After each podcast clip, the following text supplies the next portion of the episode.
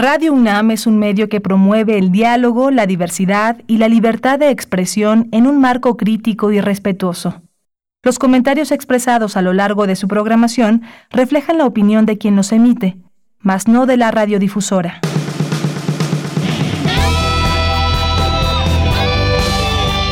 Prisma RU. Relatamos al mundo.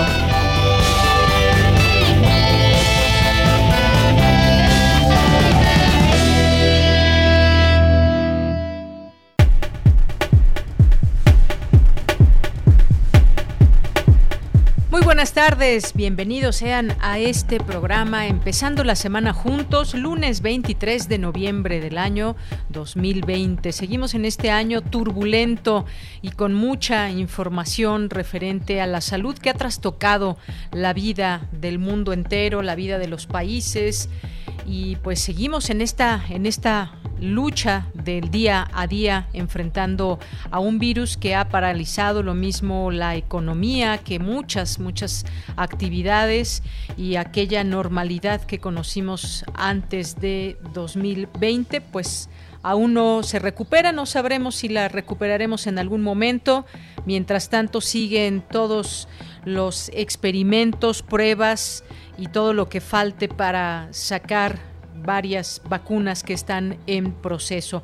Por lo pronto aquí en, México, este fin de semana, no recuerdo si fue sábado o domingo, pero la rayuela de la jornada decía ¿Cuántas tonalidades del, naranja habrá que recorrer antes de llegar al semáforo rojo en la Ciudad de México?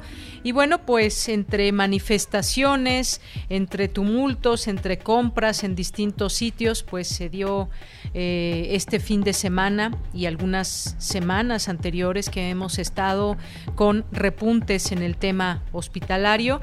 Es muy importante que todos eh, podamos alinearnos a estas eh, posibilidades de seguir las recomendaciones que nos dan las autoridades. En tanto, bueno, una de las preguntas era si el próximo 12 de diciembre se abriría la basílica o no, pues todo indicaba que sí, pero hoy la Arquidiócesis Primada de México, la Conferencia del Episcopado Mexicano, pues dan a conocer que el templo estará cerrado del 10 al 13 de diciembre con el fin de evitar aglomeraciones y con ello contagios de COVID-19.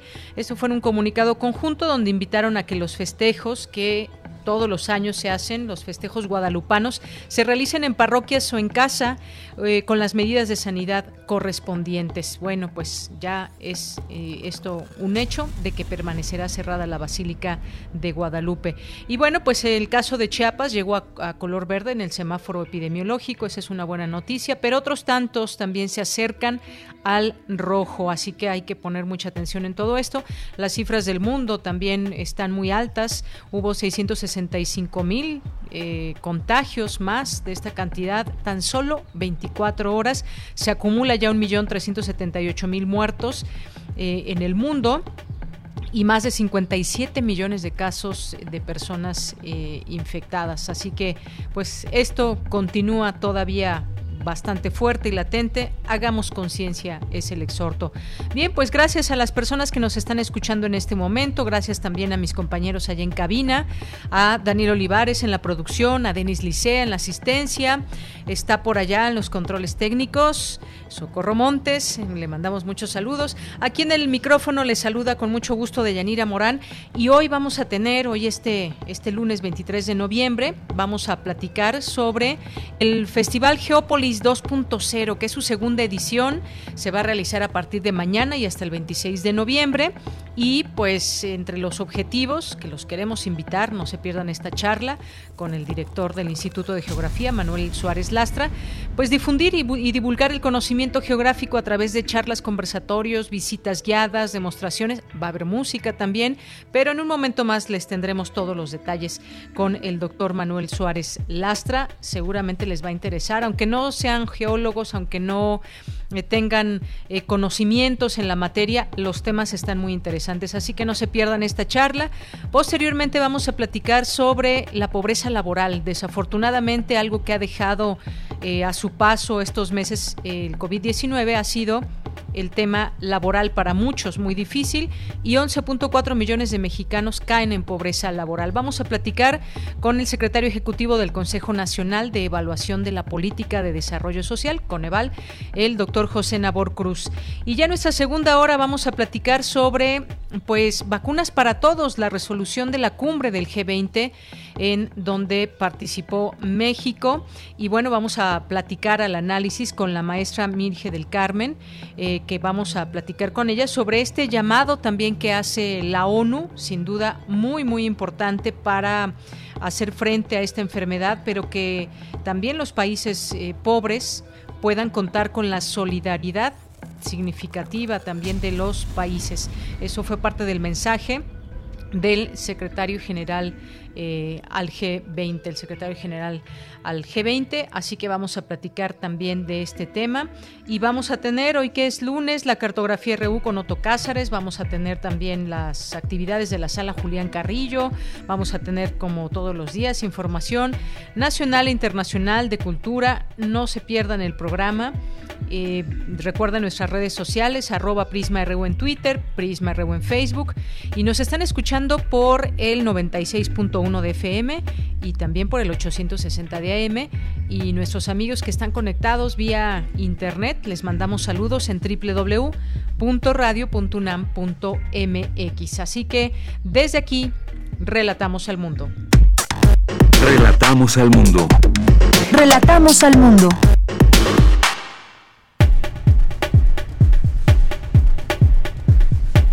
Hoy lunes 23 de noviembre del año 2020 en los temas universitarios se presenta el lanzamiento virtual del Banco de Proyectos de la Red de Soluciones para el Desarrollo Sostenible México, encabezado por la UNAM y el TEC de Monterrey, como parte de la Agenda, Agenda 2030 de la Organización de las Naciones Unidas. Afirma académico que el deterioro del ciclo socionatural del agua en algunas regiones del país es tan avanzado que representa un riesgo para la salud humana. Las diversas dependencias de la UNAM se coordinan para facilitar la consulta de sus contenidos publicados en la web.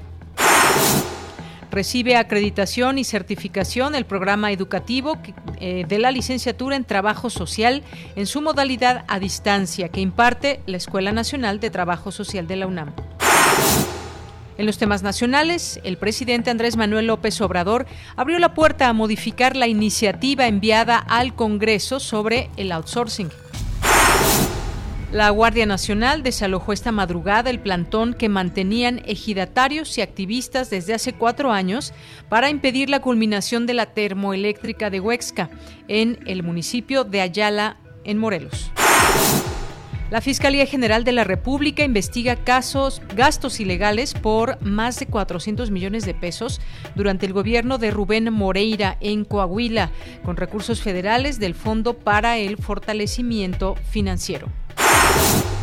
El gobierno de la Ciudad de México, junto con autoridades religiosas, anunciaron que la Basílica de Guadalupe, les decía hace un momento, permanecerá cerrada durante los festejos guadalupanos. Esto del 10 al 13 de diciembre. Y en temas internacionales, la empresa AstraZeneca anunció este lunes los ensayos en etapa avanzada de su vacuna contra la COVID-19, desarrollada junto a la Universidad de Oxford.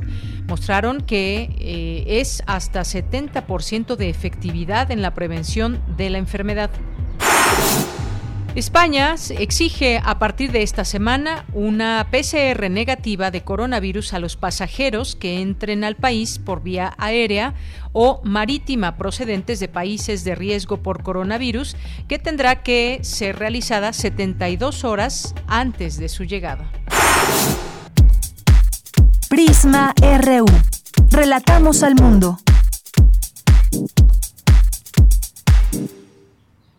Bien, pues es la una de la tarde con 11 minutos. La Secretaría de Salud reportó 101.676 muertes por coronavirus en nuestro país. Un millón cuarenta y mil setenta y cinco casos confirmados. El director general de Promoción de la Salud, Ricardo Cortés Alcalá, informó que Chiapas es el segundo estado en alcanzar un nivel bajo de riesgo de contagio, por lo que junto con Campeche son las únicas entidades en color verde del semáforo epidemiológico. Pues interesante lo que pasa en estos estados. Habrá que ver también cómo se están preparando cuando hay pues tránsito de un estado a otro y cuáles son las eh, pues las medidas que han estado tomando que pues han servido para mantener estos niveles, esta posibilidad de mantenerse en el caso de Campeche ya varias semanas en color verde y ahora el caso del estado de Chiapas. Otros 14 estados permanecen en color naranja. Sin embargo, alertó que Coahuila, Nuevo León, Zacatecas, Querétaro, Ciudad de México y Aguascalientes se ubican en color naranja pero con un riesgo elevado de pasar a nivel rojo de máximo peligro de contagios. Agregó que 14 estados se mantienen en amarillo, de los cuales Baja California Sur, Sinaloa y Colima lograron avanzar del nivel alto medio de riesgo. Pues estos son los datos que se dan a conocer, los últimos datos por parte de las autoridades de salud. Aquí en la Ciudad de México dábamos a conocer el viernes pasado este tema del QR que se lleva a cabo en los distintos sitios, restaurantes, eh, muchos lugares, centros comerciales y demás, para que se pueda a través del teléfono tener un una posibilidad de dar seguimiento a personas que pudieron haber resultado positivas y pues el entorno que estuvo estuvo cercano en este sitio a la persona y pues ya hay, hay avisos y hay resultados con este con este QR que seguirán seguirá esta esta medida hasta nuevo aviso. Así que, pues aquí platicábamos que no todas las personas cargan con su teléfono celular a la hora de entrar a estos sitios, pero pues bueno, hay que, hay que pues saber que esto, si bien no es obligatorio, puede ser una posibilidad para que, para que se siga eh, esta ruta del contagio en algunos sitios. Así que pues todo lo que lo que pueda sumar puede, puede ayudar en este en este tema. Continuamos. Campus RU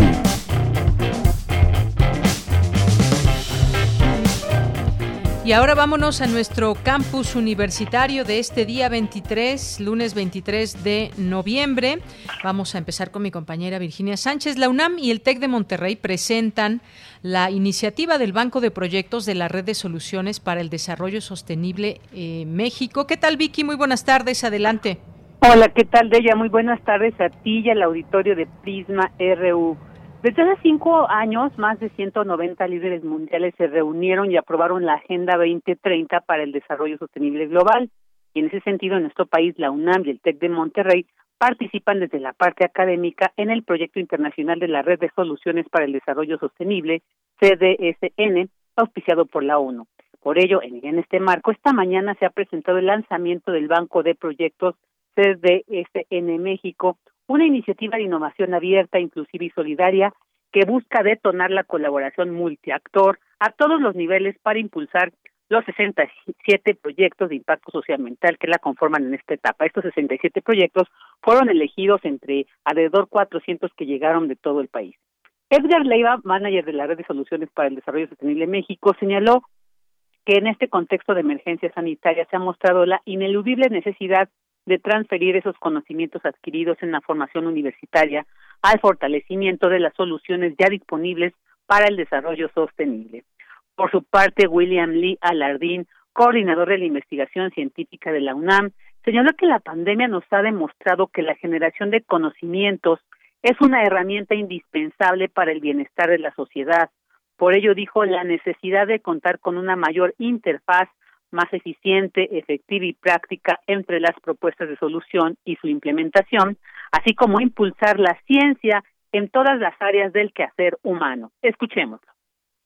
No hay nada, la verdad, yo creo, que sea más frustrante que saber que tenemos el conocimiento para resolver ciertos problemas y lo tenemos, estoy convencido de ello, y que no se use para resolver estos problemas. Esto aplica a cosas muy diversas, al agua, a, a los derechos humanos y la protección de las personas, a los impactos socioeconómicos, al uso sustentable de recursos, a la generación de energías limpias, a la educación y a la salud. Pero también quisiera reflexionar con ustedes un momento en el sentido de que pretender que la ciencia se desarrolla de manera específica para resolver un problema específico es un poco una falacia. La ciencia debe impulsarse en absolutamente todas las áreas, porque en buena medida no sabemos de dónde y de qué área va a salir una solución novedosa, útil o práctica. Se debe impulsar absolutamente en todas las áreas del quehacer humano sin distinción, por esto me parece. Y por otro lado, porque fomentar el pensamiento crítico, constructivo, propositivo, cuantitativo y lógico es indispensable, me parece, para una sociedad más justa, más equitativa, más resiliente y por lo tanto más viable futuro. En tanto, María Cortés Puch, vicepresidenta de redes CDNS Global, detalló que los miembros de estas redes principalmente son universidades y centros de investigación que se organizan en torno a redes nacionales como la de México y redes regionales que se enfocan en tres objetivos principales. Escuchemos de su voz cuáles son estos tres objetivos. Por un lado, localizar los objetivos de desarrollo sostenible, es decir, reflexionar y favorecer un análisis profundo sobre qué significan estos objetivos para este país concreto, produciendo conocimiento para asesorar a los gobiernos, diagnosticando los desafíos específicos de ese país y eh, produciendo un ejercicio también riguroso de mapear cuál será una trayectoria de desarrollo sostenible, así como qué tipo de indicadores necesitamos para evaluar si estamos o no en la buena dirección. Nuestras redes también educan en los objetivos de desarrollo sostenible no solo a través de programas formales académicos en desarrollo sostenible, sino también sensibilizando y creando este tipo de espacios de diálogo, de colaboración entre actores diversos. Y por último, nuestras redes identifican, apoyan y, elevan o incuban eh, lo que hemos llamado las soluciones resolutivas, las iniciativas resolutivas que en inglés llamamos las Solution Initiatives y que son exactamente lo que se presentan hoy. En esta presentación también estuvo Miguel Ruiz Cabañas Izquierdo, co-coordinador de CDNS en México, representante del TEC de Monterrey, quien enfatizó que la Agenda 2030 y los estos eh, centros bancos son un patrimonio de toda la humanidad en su conjunto y presuponen una colaboración entre gobierno, sociedad civil, sector privado y la academia para alcanzar los objetivos de desarrollo sostenible. Ya para terminar nada más, para que nos quede más claro, en este banco convergen proyectos de grupos de sectores académicos, privado y social que se organizan en cuatro áreas temáticas comunidades sostenibles y bienestar social, medio ambiente, actividades agropecuarias y alimentación, economía circular y tecnologías sostenibles y educación para la sostenibilidad. Y se pueden apoyar estas iniciativas brindando apoyo técnico, financiero en especie o difundiendo este espacio. Y es a través de la página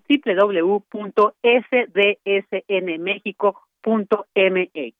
De ella, este es mi reporte. Vicky, muchas gracias. Gracias por esta información sobre este banco de proyectos de la red de soluciones para el desarrollo sostenible México. Gracias. Hasta mañana. Hasta mañana. De un abrazo. Un abrazo, muy buenas tardes. Una de la tarde con 20 minutos. Nos vamos ahora con Cindy Pérez Ramírez.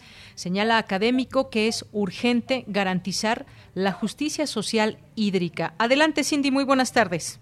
Deyanit, muy buenas tardes a ti y a todo el auditorio. Durante el Taller Internacional Innovaciones Científicas, Tecnológicas y Sociales para el Alcance de la Seguridad Hídrica en México, organizado por la Facultad de Ingeniería de la UNAM, Octavio Rosas Landa, académico de la Facultad de Economía y también coordinador nacional del Programa Estratégico Pronace Agua, señaló que en México los cambios de uso de suelo y procesos de urbanización amenazan el ciclo socionatural del agua la crisis del agua en México y que seguramente se replica en otros lugares de América Latina, se refleja en, varias, en diversas dimensiones. La primera de ellas es que el conjunto de actores que actualmente intervienen en la producción de conocimiento sobre los diversos aspectos de la gestión del agua y su crisis multidimensional en la lucha por la justicia hídrica y en la definición de la política hídrica está siendo desafiado por inercias por dinámicas destructivas y por nuevos entornos para los que se requiere enfrentar los problemas con creatividad.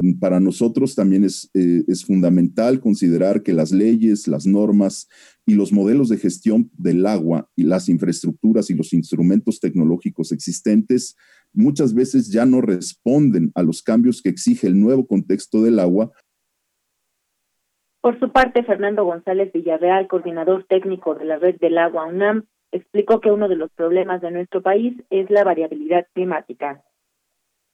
Pese a muchos avances que tenemos, vivimos una condición de alta inseguridad hídrica. Veamos en México simplemente en las últimas semanas. Hemos tenido el problema de la sequía en el norte, especialmente centrada en Chihuahua y Coahuila, que provocó una serie de conflictos, inclusive conflictos internacionales, para poder resolver condiciones naturales de sequía que se presentaron entonces. Pero unas semanas después tenemos el problema de las graves inundaciones eh, sobre Tabasco, Chiapas y Veracruz.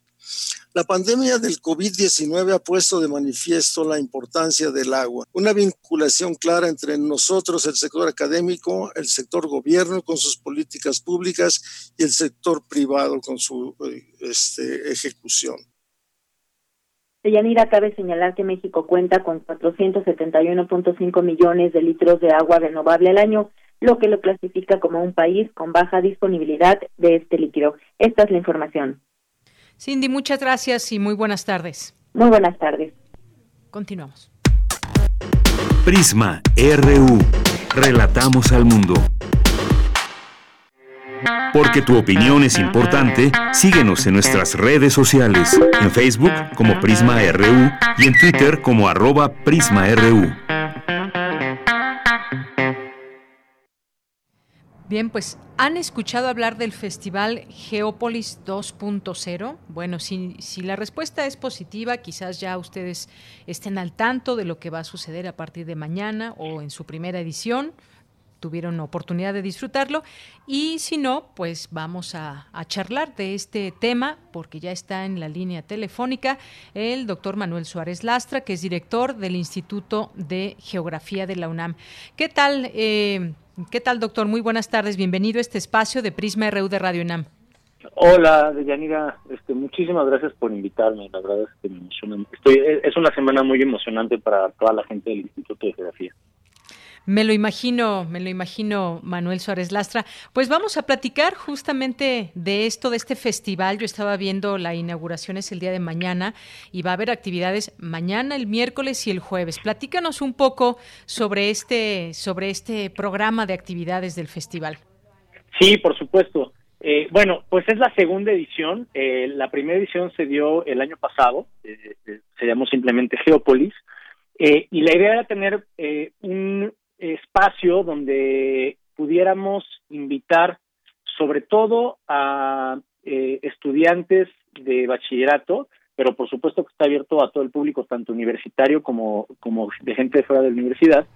eh, y nuestra intención es despertar vocación por la geografía, ¿no? O sea, todos aquellos estudiantes que están como en el rollo de, de, de qué estudio, qué me gusta, qué no me gusta, y pues de alguna manera enseñar de qué se trata, ¿no? La geografía, cuáles son los diferentes enfoques que se pueden tener en la geografía y cuáles son los diferentes problemas que se pueden eh, solucionar eh, ya en el mercado laboral eh, desde un enfoque geográfico.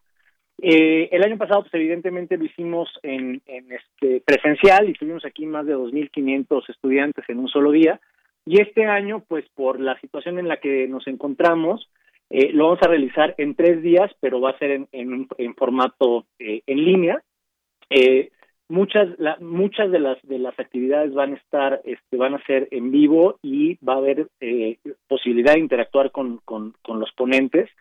Entonces, como bien decías, eh, eh, es martes 24, miércoles 25 y jueves 26 de noviembre, a partir todos los días, a partir de las nueve y media de la mañana hasta las este, eh, seis de la tarde. Eh, vamos a tener conversatorios, charlas, eh, actividades culturales y una serie de actividades especiales, ¿no? Eh, y, y, bueno, o sea, por ejemplo, vamos a, el, día de mañana la inauguración es a las eh, 9.30 de la mañana. Eh, va a ser a través de, de Facebook eh, Live y YouTube, cualquiera de las dos plataformas. En nuestro Facebook es iGeografía UNAM y en, en YouTube estamos como Instituto de Geografía. Eh, y después de la inauguración, pues vamos a tener una plática de puertos, después vamos a tener otra este, charla sobre el origen de, las, de, la, comida que, que, consumimos todos los días, vamos a tener eh, a, un ensamble, vamos a tener un mariachi, vamos a tener un grupo de danza, vamos a tener otra actividad este, eh, de interacción donde la gente, los chavos puedan reconocer dónde se filmaron diferentes eh, películas que se han este, grabado, este, filmado en México y, y, la charla trata de cómo eh, a través del cine los lugares se transforman y cómo los lugares transforman al cine. Este, vamos a tener pláticas el miércoles sobre eh, las diferentes opciones de geografía que hay. Este, hay una plática muy interesante que se llama las geografías del miedo, ¿no? que es sobre migración.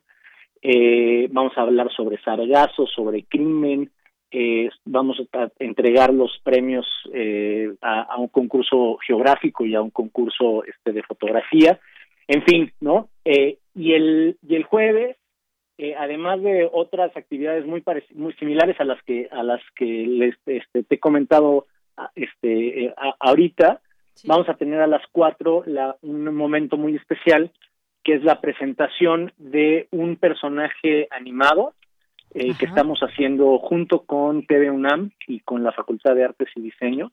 Y es un personaje que tendrá este cápsulas este en televisión que se llama Mundo.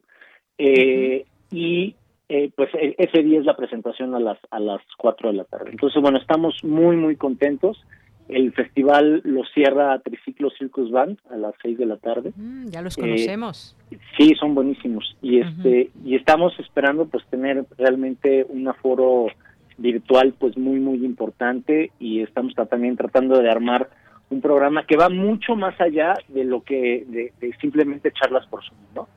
Eh, o sea, en realidad hemos ahora sí que echado la casa por la ventana en el sentido de que nos hemos esforzado muchísimo por hacer actividades virtuales, eh, juegos, eh, tenemos un, video, un videojuego, eh, en fin, con muchas formas de interacción que van más allá nada más de la, de la, de la charla eh, y muchas de las actividades y la mayoría de las actividades contarán con, con los investigadores y académicos este, en general en vivo para que puedan eh, interactuar con la, con la gente que esté presente en las sesiones.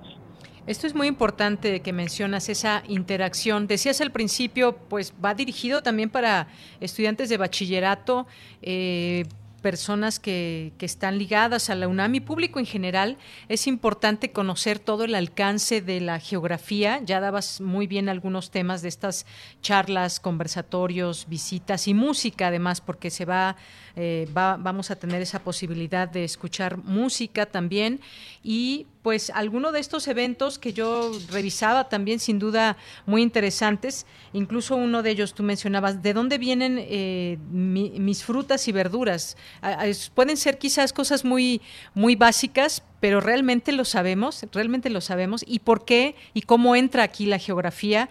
Mencionabas también un tema muy eh, muy de actualidad, por ejemplo, este tema de las eh, geografías del miedo, que es el, desplazamiento forzado que vemos por distintos territorios, y están otros tantos temas muy interesantes. Evidentemente también se tocará la coyuntura, por ejemplo, eh, de COVID-19, Manuel. Así es. Sí, de hecho, este, hay varias pláticas sobre el COVID-19. como tú sabes, eh, de hecho ya habíamos platicado en algún momento, en el, Instituto de Geografía coordinó eh, tanto un índice de vulnerabilidad ante COVID-19 como un atlas de zonas metropolitanas, también un atlas de vulnerabilidad en, zonas en las zonas metropolitanas de México. Esa es una charla que vamos a tener el miércoles este 25 y el jueves 26 la doctora Julián Bourdieu eh, que es de nuestro departamento de geografía social, va a hablar sobre la ciudad del COVID-19, ¿no? O sea, cómo se ha transformado la actividad en las ciudades y la actividad económica y social este a, partir de, la pandemia. Entonces, eh, sí, o sea, yo creo que este es un tema muy muy importante que además muchos de los este, de las charlas de alguna manera tocan porque pues es un tema que va a ser un, que ya es un parteaguas, ¿no? Y que vamos a estar utilizando en muchas investigaciones, sobre todo de carácter económico y social, como un antes y después. ¿no? Entonces, definitivamente lo vamos a, abordar Eh, y, y, junto con esto, pues hay otras, este, hay también, por ejemplo, juegos, ¿no? Entonces, tenemos un, un, eh, un, rally académico que se llama 100 geógrafos dijeron, en el que han estado concursando ya en las, en las eliminatorias eh, prepas y, y, este, y CCH de la UNAM. Este, y ese día vamos a tener la final en vivo.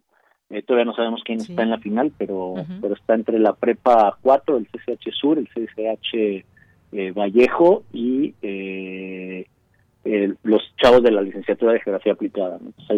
hoy se llevan a cabo las semifinales y ya el jueves tendremos la final.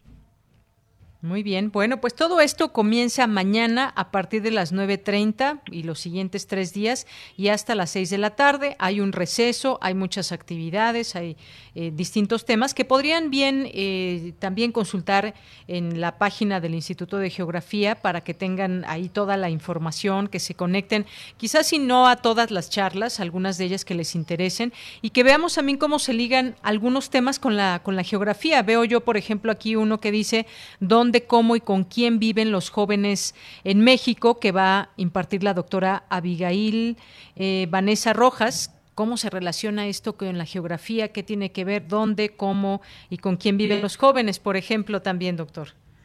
Sí, de hecho, ese es un tema que tiene que ver con geografía de la población. Tenemos un grupo muy importante de académicos que se dedican a ese tema. Desde ver eh, cómo está compuesta la, la población en términos de grupos etarios, ¿no? O sea, por, por edad, porque sabemos que hay eh, un fenómeno migratorio, pero también, o sea, migratorio interno y también internacional, ¿no? Eh, y hay, y hay eh, también jóvenes que deciden no necesariamente este, vivir en los en los en las localidades rurales donde nacen sino migrar a ciudades cercanas dentro del país este y entonces esto hace que las dinámicas de cómo viven y con quién interactúan y cómo interactúan eh, cambie no eh, también hay una relación muy interesante entre por ejemplo los grupos eh, de mayor edad eh, y su ubicación geográfica no no, no es homogénea como pensaríamos, ¿no? Que todo mundo, todo mundo tendría que estar distribuido así como abuelos, papás e hijos en el mismo lugar, sino que hay lugares donde se ha envejecido la población, incluso dentro de las ciudades, ¿no? Por ejemplo, si tú ves la Ciudad de México, eh, en la alcaldía Benito Juárez tendrías una población que es mucho más este grande en términos de edad promedio que si la comparas con la de Iztapalapa o con la de Iztacalco, ¿no? Entonces, esta, es, esta variación geográfica de las edades es muy interesante y es uno de los eh, temas que toca eh, Abigail en esta plática. Muy bien, bueno, pues eso ahí sí es como se liga, por ejemplo, con la geografía. Yo decía que también pues estará este tema coyuntural que es COVID-19, sin duda también el tema de la geografía y ese ese justamente te toca a ti, geografía y COVID-19. Sí, este, ese, ese ha sido mi tema. Yo, yo normalmente hablo de transporte y de bicicleta. Sí, sí, sí. Pero me tocó ahora, pues, coordinar, este, pues, en mi posición así como de director, me, tocó coordinar. Y es una plática, bueno, la, voy, le voy a dar un enfoque diferente al académico, ¿no? Es una, sí es una charla académica, pero finalmente pues también es una charla de divulgación, ¿no? Entonces, para todos aquellos, yo creo que es bien importante darnos cuenta que hay una diferencia entre la, el contagio y la vulnerabilidad de la gente, ¿no?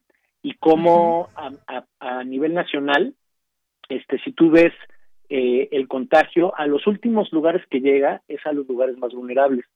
Pero precisamente es, es la razón por la que hay que proteger estos lugares, porque eh, en, un, en, en los lugares más vulnerables, en el momento en el que llega este, la enfermedad, entonces es mucho más difícil controlarla por la falta de acceso a servicios de salud, a transporte, este, a, a, a, información, este, a personal médico, etcétera. Entonces un poquito de esto trata esa plática, este, y pues esperamos verlos ahí el, el miércoles a las 3 de la tarde.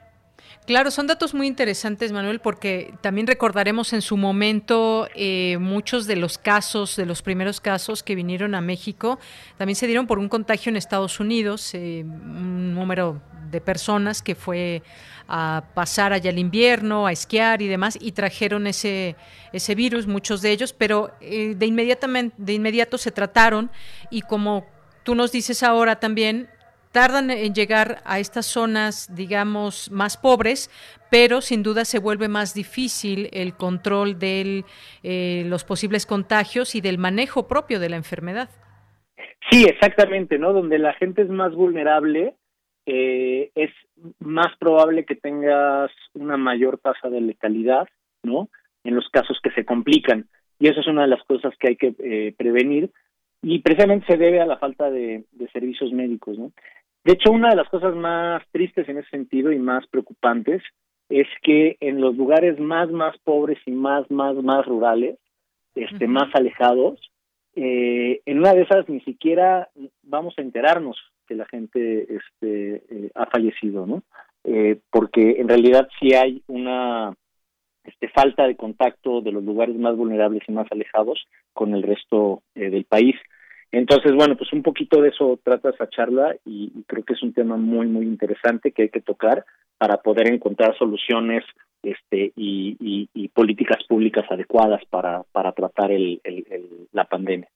Muy bien, pues dejamos entonces esta invitación abierta a todas las personas que nos estén escuchando, que corran la voz, que se conecten a partir de mañana a las 9.30, podrán disfrutar de estos temas tan interesantes, de estas charlas, también se podrá interactuar y además va a haber música, se la van a pasar muy bien. Recuerden que la transmisión es por Facebook Live y YouTube del Instituto de Geografía. ¿Algo más que quieras agregar, Manuel? Pues nada más agradecerte muchísimo el espacio eh, de Yanira y recordarle a tu auditorio la dirección de Facebook y de YouTube. En Facebook estamos como arroba y geografía UNAM, en YouTube estamos como Instituto de Geografía. Nos vemos en Geópolis a partir del el día de mañana, martes 24, a las 9.30 de la mañana. Y nuevamente, pues muchísimas gracias por el espacio. Un saludo a todo tu auditorio. Pues muchas gracias, muchas gracias a ti. Hagamos de estos espacios muy nutridos y además pues con mucho conocimiento también a lo, a lo, que nos están invitando, pues distintos institutos y esfuerzos que se hacen desde nuestra universidad que como sabemos no ha dejado de trabajar en todo este tiempo de pandemia. Manuel Suárez Lastra, muchas gracias y un abrazo. Muchísimas gracias a ti, también un abrazo. Muy buenas tardes, hasta luego.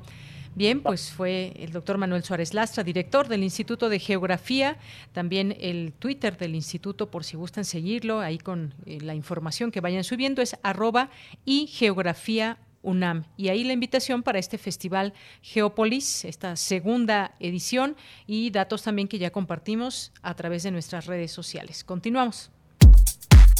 Prisma RU. Relatamos al mundo.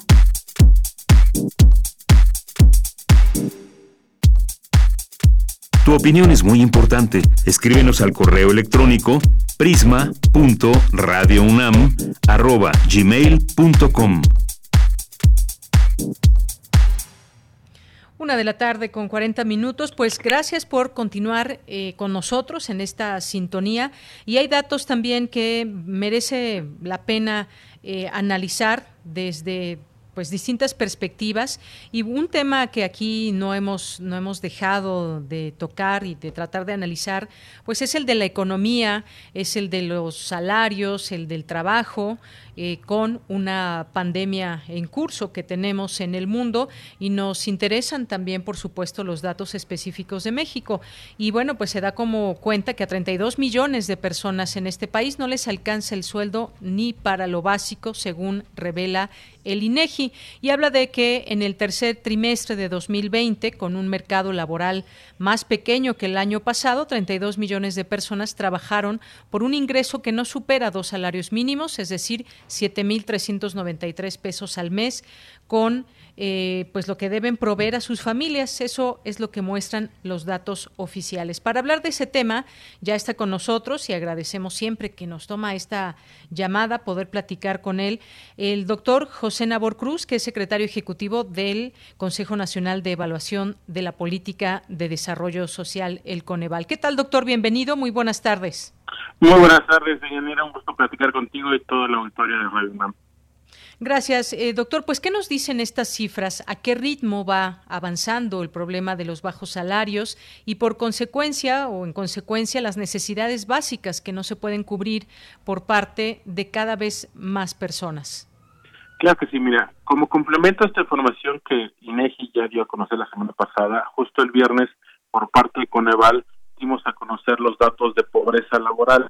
Ya en alguna cuestión lo hemos platicado, este indicador permite a Coneval monitorear de manera trimestral pues el porcentaje de la población cuyos ingresos laborales por debajo son menores monetaria de la canasta alimentaria. Para eh, eh, el último dato de tenemos que es de aproximadamente 1.650 pesos en áreas urbanas y un poco más de 1.150 pesos en áreas rurales.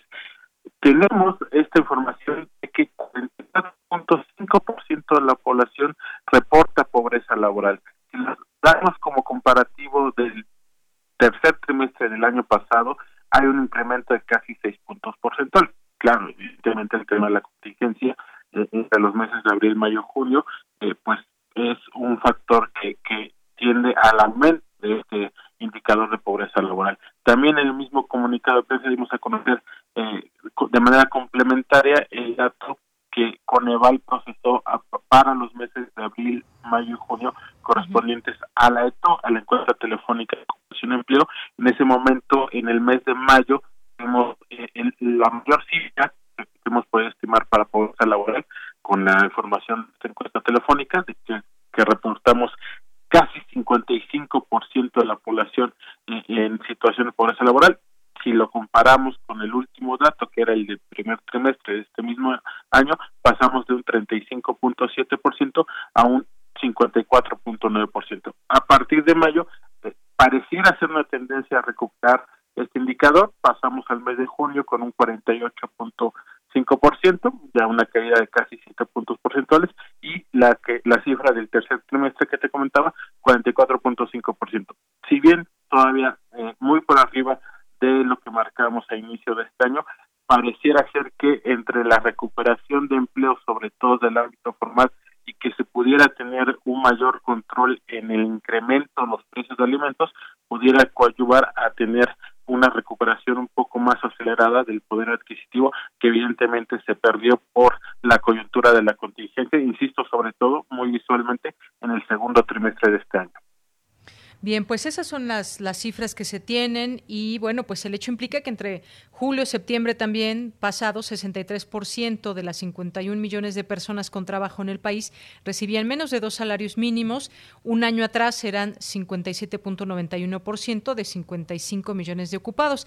Eh, doctor, trabajar parece ser que no, no es suficiente para garantizar que una familia pueda adquirir bienes básicos, incluso, incluso eh, comer. ¿Ante qué tipo de problema estamos? ¿Es solo económico? ¿Es político? ¿Es de otra índole? índole? ¿Cómo hacer que estas cifras eh, cambien? ¿Es posible?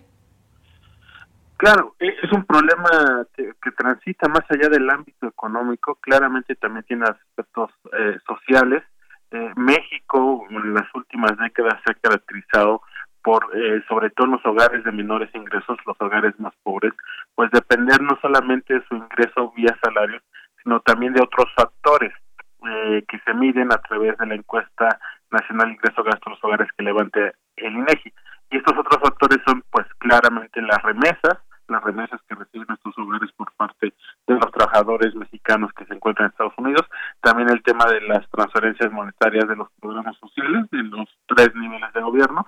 Y me parece que, que es parte también fundamental de las estrategias de política pública que, que, se han estado enfocando sobre todo en estos meses de coyuntura económica por la contingencia sanitaria de reforzar los ingresos de estos hogares más pobres claramente y desafortunadamente en México traía ya una tendencia eh, pues de bajos incrementos de salarios mínimos, eso también fue precarizando el poder adquisitivo eh, hacia prácticamente 2018 hacia acá, eh, 2018, 2019, inclusive este año 2020 tuvimos incrementos del salario mínimo, lo cual ciertamente eh, también desde Coneval eh, a través de este indicador pudimos visualizar un, una recuperación del poder adquisitivo, pero es parte de, de, la política pública que deba de enfocarse.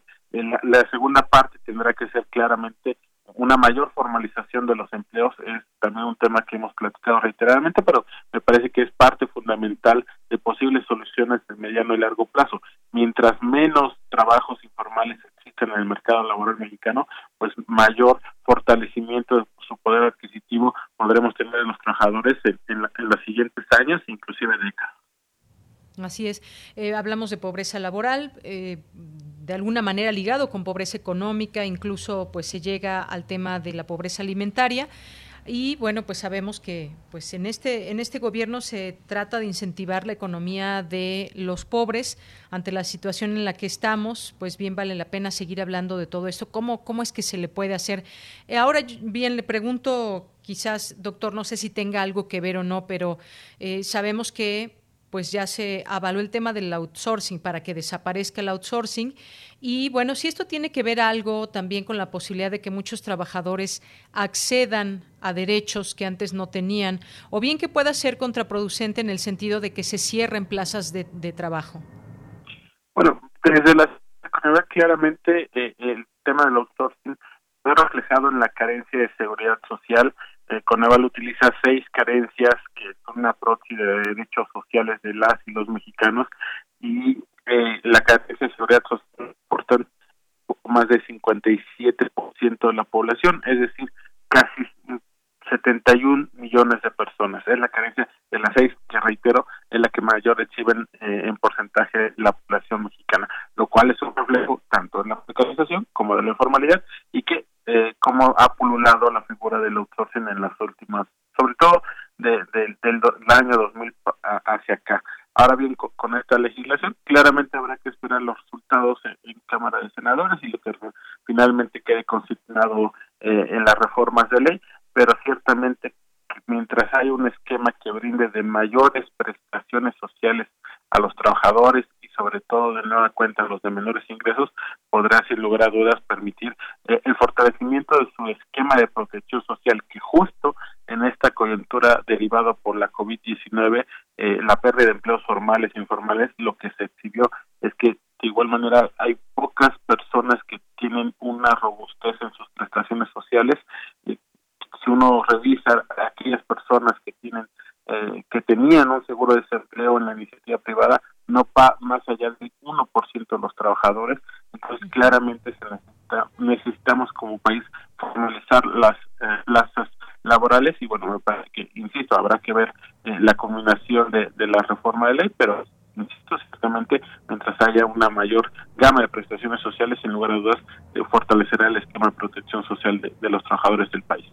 Así es. Y bueno, pues también podríamos hablar de, pues estos resultados están asociados también al sector en el que se emplea cada trabajador. Eh, se habla, por ejemplo, en las actividades agropecuarias, nueve de cada diez trabajadores no tienen acceso a servicios de salud, lo que significa un total de seis millones ciento cincuenta y cinco mil personas. Está el tema de la construcción, solo a dos de cada diez trabajadores se les provee con cobertura de salud y tres de quienes laboran en comercios. Es decir, ahí también están eh, datos que nos dan cuenta de esta situación precaria que muchas veces tienen los trabajadores. Si muchos no tienen, eh, no cuentan con servicios de salud y se llegan a enfermar, llegan a requerir eh, pues los gastos que se generan de estudios y demás, pues esto los, los empobrece aún más, aún más. Claro, y justo también, eh, de acuerdo a las cifras de pobreza laboral que pudimos ya estimar a, nivel estatal, te comento que son los dos estados con mayor actividad turísticas Quintana Roo y Baja California Sur los que incrementaron entre el tercer trimestre de 2019 y este tercer trimestre de 2020 sus niveles de pobreza laboral. Quintana Roo aumentó de 22 puntos porcentuales y Baja California Sur 13.7 puntos porcentuales. Es decir, eh, evidentemente por la dinámica de la contingencia sanitaria, este sector turismo pues ha sido los más afectados y lamentablemente pues los trabajadores en estas actividades y en estos estados de la República pues son los que han tenido mayor afectación en la pérdida de sus ingresos laborales y consecuentemente mayores incrementos de pobreza laboral. Así es. Y por último, doctor, con esto ya eh, me despediría.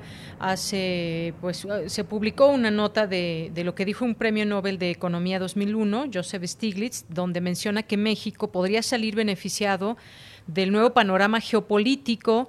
Eh, los países como México dice que tienen que darse cuenta de lo importante que son estos, eh, estos cambios que hay también en la economía con todo lo que está pasando. Y esto significa que algunos de los modelos que eran buenos en el pasado pueden no llevar un, a un éxito sostenible en el, en el futuro. Y habla, por ejemplo, eh, de que pues a Estados Unidos, si Estados Unidos le da gripa, a México le da neumonía, una frase que bueno, ya se ha repetido mucho en muchos momentos, pero habla de todo este panorama económico. Sí, doctor. Bueno, creo que perdimos al doctor. Doctor José Nabor Cruz, ¿me escucha? Bueno, creo que tenemos ahí un problema de comunicación, pues prácticamente ya habíamos, eh, habíamos terminado de conversar con el doctor sobre este principal tema que tiene que ver con eh, estos 32 millones de personas en México que no les alcanza el sueldo ni para lo básico, que fue una, una cifra que dio a conocer el INEGI. Eh, doctor, ¿está ahí todavía? Bueno, creo que ya no está el, doctor y agradezco mucho que haya estado con nosotros en esta, en esta emisión y pues agradecerle, agradecerle al secretario ejecutivo del Consejo Nacional de Evaluación de la Política de Desarrollo el CONAVAL, el doctor José Nabor Cruz. Continuamos. Sala Julián Carrillo presenta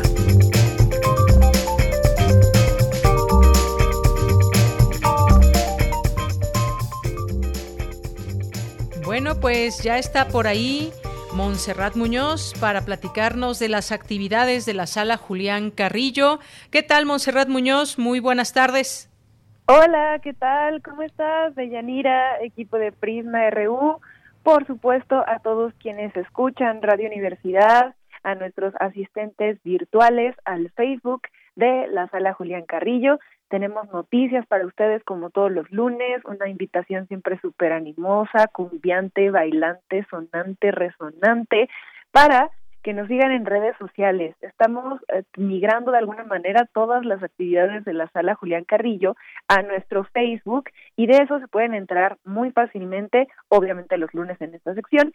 Y si tienen Facebook, por favor busquen el perfil de la sala Julián Carrillo y ahí también estamos publicando transmisiones en vivo, la información y cartelera completa de lo mencionado en esta sección y algo que vamos a implementar desde hoy va a ser algo que me gustaría llamarle como amigos de la sala Julián Carrillo por lo siguiente. Hay un grupo que se llama Sureda y este grupo hace música del mundo. Ellos ya estuvieron en, en intersección, ay, perdón, en intersecciones de Radio UNAM y realizaron por ahí de hace unos tres años un concierto muy exitoso. Quedamos fascinados con su música, con la propuesta y es la ocasión en el que, bueno, recibimos un correo de la vocalista principal, Ani Sureda, quien es originaria de Bélgica y va a dar un curso sobre voz. Entonces, por eso insisto con lo de amigos de la sala Julián Carrillo, porque quisiera invitarlos a este curso que se va a dar el 19 y 20 de diciembre. Esto va a ser un curso virtual, va a ser de las 4 de la tarde a las 7 de la noche y se enfoca en todos los interesados e interesadas en escuchar la voz desde el espacio, desde lo imaginario y también este curso virtual, además de que va a contar con la presencia de Ani Sureda, quien va a guiarnos en esta en esta trayectoria, en este camino sobre el descubrimiento de la voz, se va a hacer acompañar de Buenael Micot, quien estará a cargo del acordeón y del piano. Entonces, curso virtual para todos ustedes quienes estén interesados en conocer y explorar su voz. Contáctenos vía Twitter también pueden escuchar el grupo Sureda, así como se escucha, y buscar a Ani Sureda. Yo les dejaré también los datos en un tweet para que nos hagan favor de, de retuitearlo y apoyar al talento que pues ha sido parte de nuestra cartelera habitual, de nuestros amigos de la sala Julián Carrillo, por supuesto, amistades de Radio Universidad, y también atendiendo a sus demandas constantes sobre los cursos que bueno pues ya hemos saturado este año con cursos de oratoria pero próximamente en febrero vendrá uno con Elena de Aro sobre la voz y sobre la interpretación de textos. Así que seguimos reforzando esta información, todo para y por ustedes, como ya lo conocen. Los jueves tendremos entrevista en Ventana Poética con Gabriela Jauregui.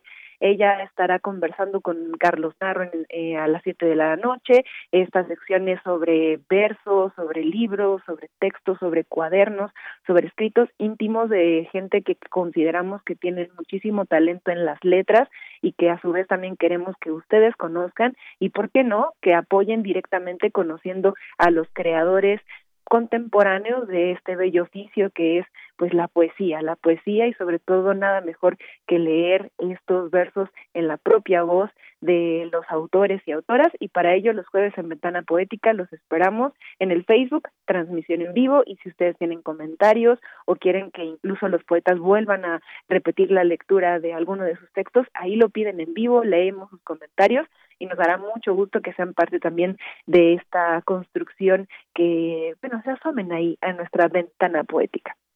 Los viernes de intersecciones con retransmisión del completo eh, del concierto completo a las nueve y a las ocho y media entrevista vía Facebook Live, a Julián Carrillo de nuevo. Este viernes conversaremos con Valeria Cox, una cantautora chileno-argentina ya más mexicanizada que el propio tequila y el mezcal, quien estará acompañándonos con el piano en algunas canciones, también tendremos preguntas para ella. Su concierto se llevó a cabo en noviembre del año pasado y bueno, tiene una fusión de cumbia con algunas canciones en francés, con unas letras muy potentes y un sabor también muy gozadero para llevar, para compartir en viernes. Sintonicen por favor a las nueve de la noche el concierto completo y a las ocho una entrevista con esta maravillosa cantautora y síganla en todas las redes como Vale Cox. Valeria Cox. El sábado, Rocato Bablot, un importantísimo de primera generación, un editor de los mejores y más irreverentes y con más humor que hemos tenido la oportunidad de conocer en los otros libros. Recuerden que esto es un tianguis de la diversidad textual y que, bueno, cada año se llevaba a cabo físicamente en nuestras instalaciones Radio UNAM, pero ahora virtualmente conversamos con todas aquellas eh, editoriales independientes, novedosas, pequeñas, pero reconocidas o nuevas que también están repuntando. Conversaremos con Rocato sobre su editorial clandestino. Seguramente tendrá muchas anécdotas que compartirnos. Él también es conocido dentro de todo nuestro tianguis y dentro del mundo de las editoriales por hacer, por ejemplo, libros de cartón, lo que bien llaman las cartoneras, y también sobre hacer escritos propios, también un poco de poesía y un poco de relatos acerca de su vida, sus seres imaginarios, este pequeños relatos, cuentos y bueno, pues también ahí está como ejemplo eh, Café de los Luceros de Rocato Bablot o por ejemplo también otro título que recuerdo es Las revueltas de Pepe, donde habla de José Revueltas y su camino y su eh, pues inducción también a nuestra revolución y a nuestra historia en México. Si ustedes están interesados en el arte de nuevo, en la poesía, en los conciertos, Sala Julián Carrillo en Facebook y pues con mucho gusto también invitándonos a todos en, en la audiencia a ser parte, como no, también ustedes de Yanira, equipo de Prisma RU, y compartiendo con mucho corazón arte, cultura y sirviéndoles por y para ustedes. Abrazos sonoros siempre que los escuche y siempre que los imagine. Muy bien. Pues Monserrat Muñoz, muchas gracias como siempre por todas estas recomendaciones. Espero que ya hayan tomado nota y de cualquier manera, pues ahí está el Facebook también de la sala Julián Carrillo. Así que, pues muchísimas gracias. De nada, les comparto la información en un tweet y también pueden escribir acá directo por si tienen alguna duda del curso para que se inscriban. Está súper recomendado y por ahí les voy a también dejar un link de mi canción favorita de Sureda para que se animen a escuchar la voz de esta gran em, cantante y pues se inscriban. Muy bien, pues ya con eso nos vamos al corte. Muchas gracias, gracias Monserrat, un abrazo. Que estén muy bien, chao. Hasta luego, muy buenas tardes. Pues ya son las 2 de la tarde y vamos a hacer un corte. Regresamos a la segunda hora de Prisma RU. Prisma RU. Relatamos al mundo. El activismo en el arte existe y resiste. Las distintas expresiones de género hemos levantado la voz a través de la escritura, la danza, el cine, el diseño y más disciplinas. Ahora somos visibles. El sistema no puede negarnos. La Cátedra Rosario Castellanos de Arte y Género te invita a la toma feminista del Chopo. Artes y activismo en Latinoamérica. Únete del 4 al 24 de noviembre por Facebook e Instagram Museo Universitario del Chopo o visita la página chopo.unam.mx. Nombrarnos para existir. para existir. Museo Universitario del Chopo. Saúl llega hasta donde empieza Luisa y donde termina Luisa empieza Sandra. Rafa empieza aquí y Fátima ayuda a que suceda. Manuel quien abre espacio a Elena para que Natalia ayude a Liliana, a Ana y Lidia. Y esta invita a Livia quien se junta con Viviana. Víctor acepta. Para decidir quién va a ocupar los más de 21.000 cargos que se elegirán en las elecciones de 2021, tenemos que estar todas y todos. Es importante, tienes que estar. Este 2021 contamos todas, contamos todos. INE. Tengo 17 años, mi mamá falleció de cáncer. Ese vacío que dejó ella al irse me hundió, es lo que me tiene aquí. Me fui empezando a juntar con malas amistades y me dejé que, me envolvieran y dije, pues va. La probé y me gustó y de ahí me agarré. Marihuana y tabaco son lo que... mi consumo crónico. Se fueron mis ganas de vivir. Me causó mucho sentimiento que me dijo mi abuela, yo no quería esto para ti. El mundo de las drogas no es un lugar feliz. Busca la línea de la vida, 800-911-2000. Durante una persecución de rutina a un grupo de secuestradores, un policía del Estado de México y su pareja ven interrumpida su labor por un obstáculo extraterrestre. Radio UNAM te invita a escuchar las psicodélicas experiencias de Juan González y el pareja tras su abducción extraterrestre en la radionovela Juan González en el planeta SAS. Escúchala cada domingo a las 16 horas hasta el 27 de diciembre por el 96.1 de FM y por el 860 de AM. Un planeta desconocido, un héroe conocido y una guerra civil interplanetaria en ciernes. Radio UNAM, experiencia sonora. Porque tu opinión es importante, síguenos en nuestras redes sociales, en Facebook como Prisma RU y en Twitter como arroba PrismaRU. Bien, pues estamos de regreso, son las 2 de la tarde con 3 minutos. Muchas gracias por permanecer en esta sintonía de Radio UNAM en el programa Prisma RU, en nuestras frecuencias universitarias 860 de AM, 96.1 de FM y www.radio.unam.mx. Eh, gracias también a quienes están escribiéndonos en nuestras redes sociales. Prisma RU en Facebook, arroba Prisma RU en Twitter. Y pues por aquí tenemos algunas, algunos eh, saludos, como el de César Soto, que nos dice, la precariedad laboral y el desempleo se incrementará todavía en los siguientes meses. Las reducciones de personas y reasignación de funciones en plantilla laboral aunado a liquidaciones de empleados. Pues sí, todo esto desafortunadamente se suma a toda esta situación que estamos eh, viviendo. Gracias por el comentario. Eh, también por aquí el Zarco, le mandamos muchos saludos a David Castillo, al doctor José Nabor Cruz también, que estaba por aquí, ya no nos pudimos despedir de él, pero pues ahí tuvimos esta entrevista muy importante con cifras que pueden ir cambiando con respecto al tema de la economía, al tema laboral. Eh, la pobreza laboral, que también es un término que debemos de atender. ¿Esto qué significa y cómo pueden ¿Cómo se podrían cambiar estas realidades de personas que trabajan, pero simplemente no es suficiente el salario y no precisamente porque gasten mucho, sino porque simplemente no alcanza para, para cubrir las necesidades básicas de una familia? Eh, Maribel Ruiz Martínez, muchos saludos a nuestros amigos del Instituto de Ciencias Nucleares de la UNAM también que invitan a Geópolis 2.0.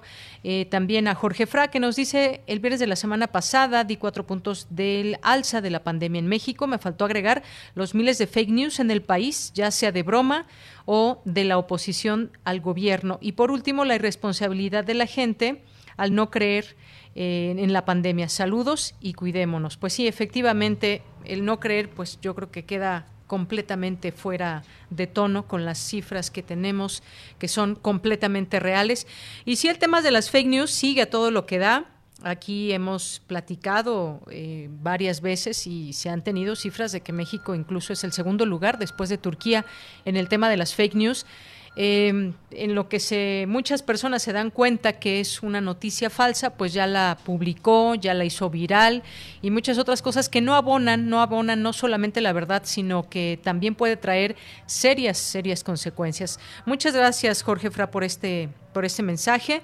Muchos saludos a quien se llama en Twitter Resetear el Mundo. Gracias. Eh, muchas gracias también a Jorge Fra que nos dice feliz inicio de semana a todo el grupazo de Prisma RU, Radio UNAM. Muchas gracias por los buenos deseos. También a nuestros amigos del Instituto de Geografía por aquí que nos dejan ya pues este, este cartel importante para que lo puedan checar y se metan a las actividades que empiezan mañana, nueve y media. Pasen la voz. Gracias a Guerrero también. Muchas gracias a nuestros amigos del Coneval. Gracias eh, también por aquí a Fernando Valdés. Eh, Gabriela, Gabriela Belauzarán, Manuel, Luis Manuel Plaza, eh, también muchas gracias a Lina Reyes Pérez, Estela P. Molatore, eh, también está por aquí y muchas gracias a nuestros amigos de Casa del Lago, a Otto Cázares que ya anuncia aquí su cartografía, José Clemente Orozco, 137 años. En un momento más lo escuchamos, a Fernando Arrangois, a Daniel Lezama también, muchas gracias. Aquí lo seguimos leyendo, no dejen de seguir enviando todos sus comentarios. A Rosario Martínez también muchísimas gracias, que nos desea un excelente inicio de semana y dice, muy triste ahora las empresas solo piensan en las utilidades y no en dar un sueldo justo y honorable para los trabajadores, cada vez más ancha la brecha de la sociedad. Sí, y cuando tienen a veces estas empresas grandes utilidades, pues no precisamente hacen un reparto justo hacia sus trabajadores. Eso también hay que mencionarlo. Y ahora que viene diciembre,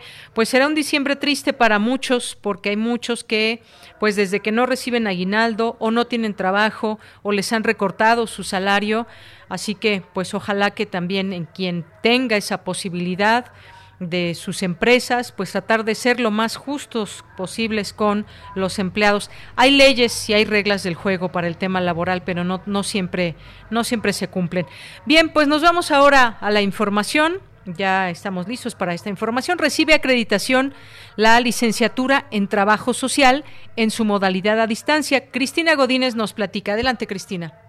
Hola, ¿qué tal, Deyanira? Un saludo para ti, para el auditorio de Prisma RU.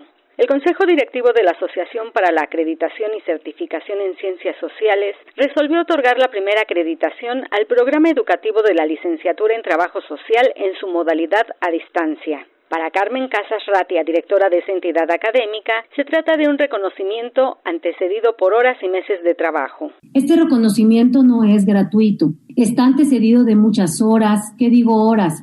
Muchos meses de trabajo, de gestiones e integración documental por parte del personal adscrito al SUAYET, coordinación pequeña en su número, pero grande en su talento, en su dedicación y en su compromiso. Casas Ratia felicitó a los participantes del proyecto, el cual emanó hace 15 años y que ha dado pauta para que la comunidad de esta escuela y del sistema Universidad Abierta y Educación a Distancia siga creciendo. En tanto, Carlos Arteaga Basurto, investigador y exdirector de Trabajo Social, destacó que en su gestión tuvieron que trabajar desde cero para lograr la acreditación.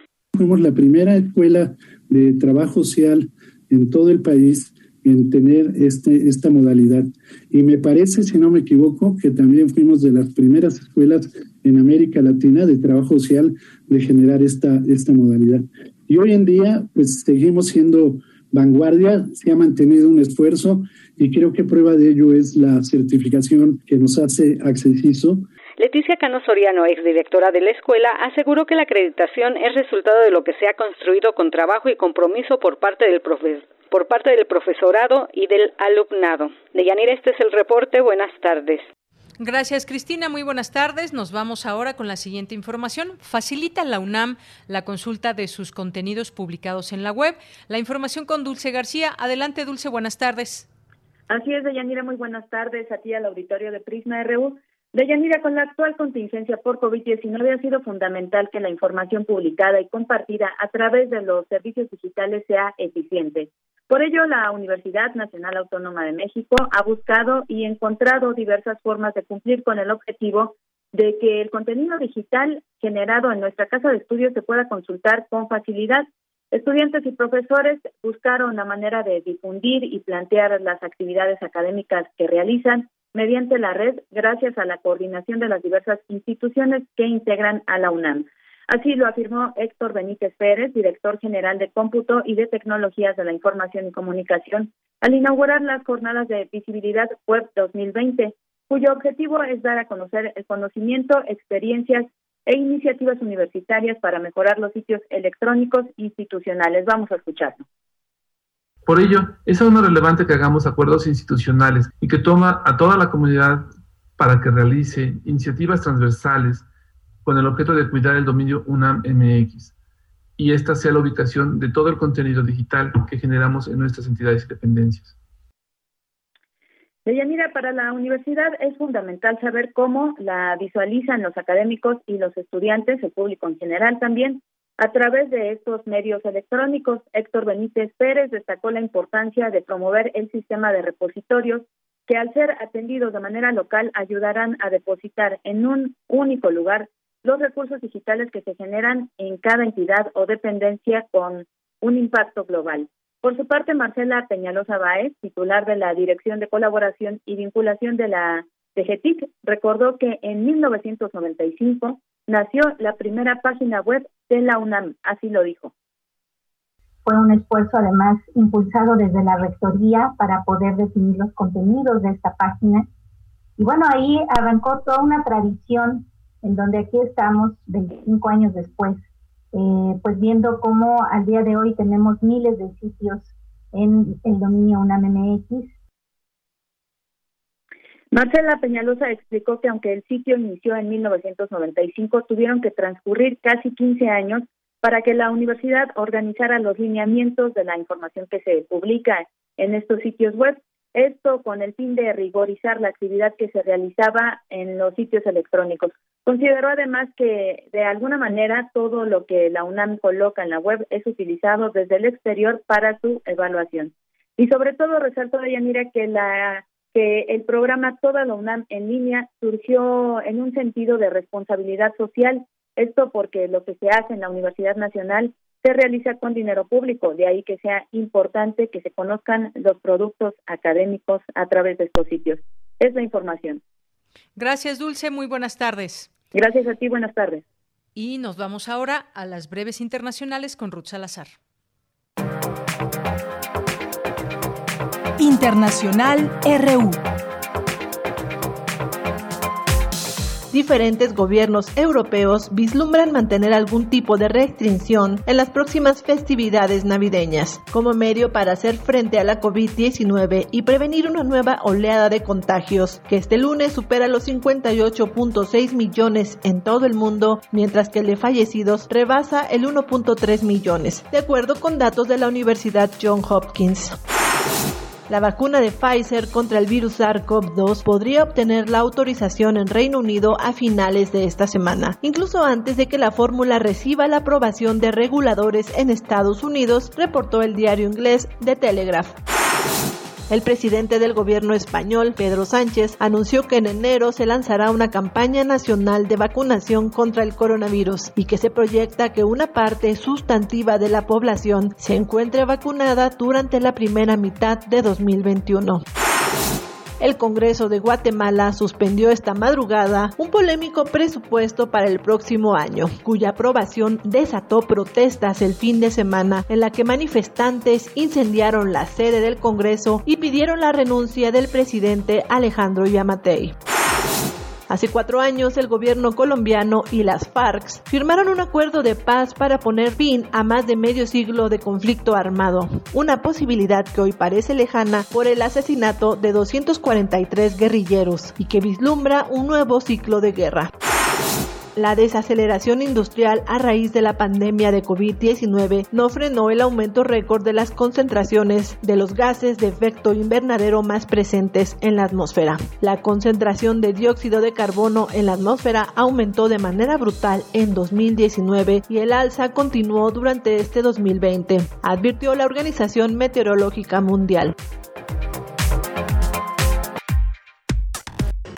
Prisma RU. Relatamos al mundo. Porque tu opinión es importante, síguenos en nuestras redes sociales, en Facebook como Prisma RU y en Twitter como arroba PrismaRU. Bien, continuamos, son las 2 de la tarde con 16 minutos. En su participación de la cumbre del G20, el titular de la ONU eh, pues hizo un llamado de emergencia para asistir a los países en desarrollo insistió en la necesidad de que las vacunas sean accesibles para todos, desde la salud y la economía hasta el clima y demás, afrontamos, dijo, los mayores desafíos globales en generaciones. Pues palabras importantes que tuvieron eco también en, algunos de los líderes que participaron. Eh, se habló de este tema de la economía para algunas naciones, la necesidad también de la solidaridad. Vamos a hablar de este, este tema tras esta reunión que hubo del G20 con la maestra Mirge del Carmen Espros Bárcena, Bárcenas, que es profesora de asignatura en la licenciatura en Relaciones Internacionales de la Facultad de Estudios Superiores Aragón. ¿Qué tal, maestra? Bienvenido, bienvenida, muy buenas tardes. Muy buenas tardes para usted, muy buenas tardes para el auditorio. Un gusto estar con ustedes. Muchas gracias, eh, maestra. Pues cuéntenos su punto de vista sobre pues varias de estas cosas que se dijeron en el G20, sobre todo el tema que tiene que ver con la economía y los países más pobres, el tema de la solidaridad y ese exhorto que se hace, ese, ese llamado que se hace de algunos líderes. Bueno, entre ellos estuvo el propio presidente López Obrador, que pidió a los líderes del G20 apoyo económico para las naciones más pobres que han sufrido por la crisis generada por la pandemia de COVID-19. Sí, muchas gracias. Pues a mí me parece que esta cumbre fue única en su tipo. Es una cumbre que se lleva a cabo vía remota por parte de los líderes. Es una cumbre que trata temas de, mucho interés para la comunidad internacional, no solo para aquellos estados que forman parte del G20, sino que fue más allá todos los, los integrantes del G20 tuvieron un punto focal al respecto, que es el, obviamente, el cómo ir eh, reduciendo la epidemia por la que estamos pasando desde hace algunos meses. Hay que destacar varios eh, puntos importantes, si me permiten. Uno de ellos es la, la iniciativa COVAX, que es una iniciativa que tiene ya algún tiempo que fue planteada y que se retoma por parte sobre todo de Alemania y de algunos otros estados como Francia. Esta iniciativa eh, tiene puntos importantes que tenemos que, que manejar. Eh, por el, en primer lugar, el hecho de que se crea una vacuna universal, la investigación de esta vacuna se hace de manera conjunta por diferentes científicos de los estados de la comunidad internacional, de la OMS principalmente, eh, plantea algunos puntos importantes como dosis de vacunas eh, gratuitas para al menos el 20% de la población de los estados afectados, una cartera de vacunas diversificada, entregar las vacunas en cuanto se tengan disponibles. Este es uno de los puntos más importantes. Y con esto, bueno, se busca reducir las fases más graves y más agudas que tiene la pandemia. Y un punto importante de esta iniciativa es que también intenta reconstruir las economías. Esto es un, un punto importante que hay que señalar toda vez que no solo está enfocándose al aspecto médico, del COVID, sino también a la reconstrucción económica por parte de los estados, ofreciéndoles esta vacuna. De momento no no tienen un, un desarrollo específico o por lo menos un monto específico, pero plantean que tenga un precio ínfimo con respecto a las vacunas de los laboratorios más grandes y una de las cosas también importantes que, que se señalan en el G20 es el evitar a toda costa el enriquecimiento de las grandes farmacéuticas eh, por la explotación de esta vacuna, sino que van en un sentido humanitario. Esto lo dice Vladimir Putin y lo apoyan algunos otros líderes, que esta vacuna y el hecho del combate a la pandemia no tiene que ser un, en un contexto económico, sino que debe ser en un contexto humanitario donde se busque el bien común y principalmente todos estuvieron de acuerdo en eso, en que se tiene que apoyar a los estados más eh, vulnerables económicamente y socialmente en, en este término. Entonces, a mí me parece que son puntos que tenemos que resaltar. Lógicamente, esta iniciativa de COVAX eh, está basada en los antecedentes legales que tenemos desde el Código de Nuremberg, donde se establecen 10 principios generales para, para cualquier tipo de eh, experimentación médica eh, enfocado sobre todo a las vacunas. Entonces, eh, me parece que esos son puntos muy, muy resaltables de esta cumbre. También me gustaría eh, resaltar el hecho de que Estados Unidos no está de acuerdo con estos puntos, es uno de los principales detractores del hecho de brindar apoyo a cualquier estado vulnerable, es uno de los detractores eh, lógicamente de, de, la investigación conjunta y ellos no apoyan la iniciativa COVAX, pero sin duda es un esfuerzo universal que se está haciendo y que vale la pena considerar y tener en la mira. Efectivamente, pues son eh, pues noticias también muy importantes que se deben de seguir. Esta reunión de los líderes de las 20 mayores economías del mundo, así llamado el G20, que pues debatieron de estos temas el fin de semana cómo distribuir mejor eh, vacunas, fármacos, pruebas de COVID-19, a fin de que las naciones más pobres no queden rezagadas en momentos en que el mundo busca, busca afianzar la recuperación tras la, pandemia. Y pues usted menciona un punto muy importante, justamente sobre eso y quería preguntarle, la postura de Estados Unidos y el, su presidente Donald Trump, que participó, participó en el, en el inicio de la cumbre, después se retiró a jugar golf, mientras pues sus homólogos de otros países estaban discutiendo o debatían las medidas contra la pandemia de COVID-19. Quizás aquí el, el punto, pese a esta situación de Estados Unidos, eh, maestra, pues tiene que ver con que fue positiva, lo podemos leer de esta manera, positiva esta, esta reunión, esta cumbre, sobre todo para quizás llegar a acuerdos que tengan que ver con eh, pues esfuerzos de muchos países también, pero que se pueda dar la posibilidad de que los países menos favorecidos económicamente puedan también ser parte de o acceder a esta a esta vacuna. Digamos que fue una reunión positiva. Sí, a mí me parece que totalmente positiva en este contexto de, de la epidemia. Me parece que los estados estuvieron eh, todos en un mismo canal, todos estaban de acuerdo con, con ello, con el apoyo a los vulnerables. Una de las frases que debemos tomar en cuenta es el hecho de que se mencionó que si no estamos todo el mundo bien, nadie lo va a estar. O sea, lo ven como un problema global, lo ven como una condición que se tiene que tomar de forma global. Yo a mí me parece que que no estaban no fue ajeno para los líderes de los estados la actitud del presidente Trump. Toda vez que bueno ellos están en una transición política importante. Y sin embargo John Biden ya dijo que en cuanto él tome la presidencia si es que sigue el procedimiento interno como como deben de seguirlo que si él eh, en su primer día de presidencia él se va a integrar a todos esos trabajos. Entonces me parece que también eso tiene un poco que ver con la actitud de Donald Trump y evidentemente los resultados van a ser muy muy distintos a lo que Estados Unidos desearía en un contexto global y la labor de los estados es conjunta. Entonces, eh, yo considero que es muy benéfica que va a traer muy buenos resultados, sobre todo para aquellos estados que están en vulnerabilidad económica y vulnerabilidad de salud.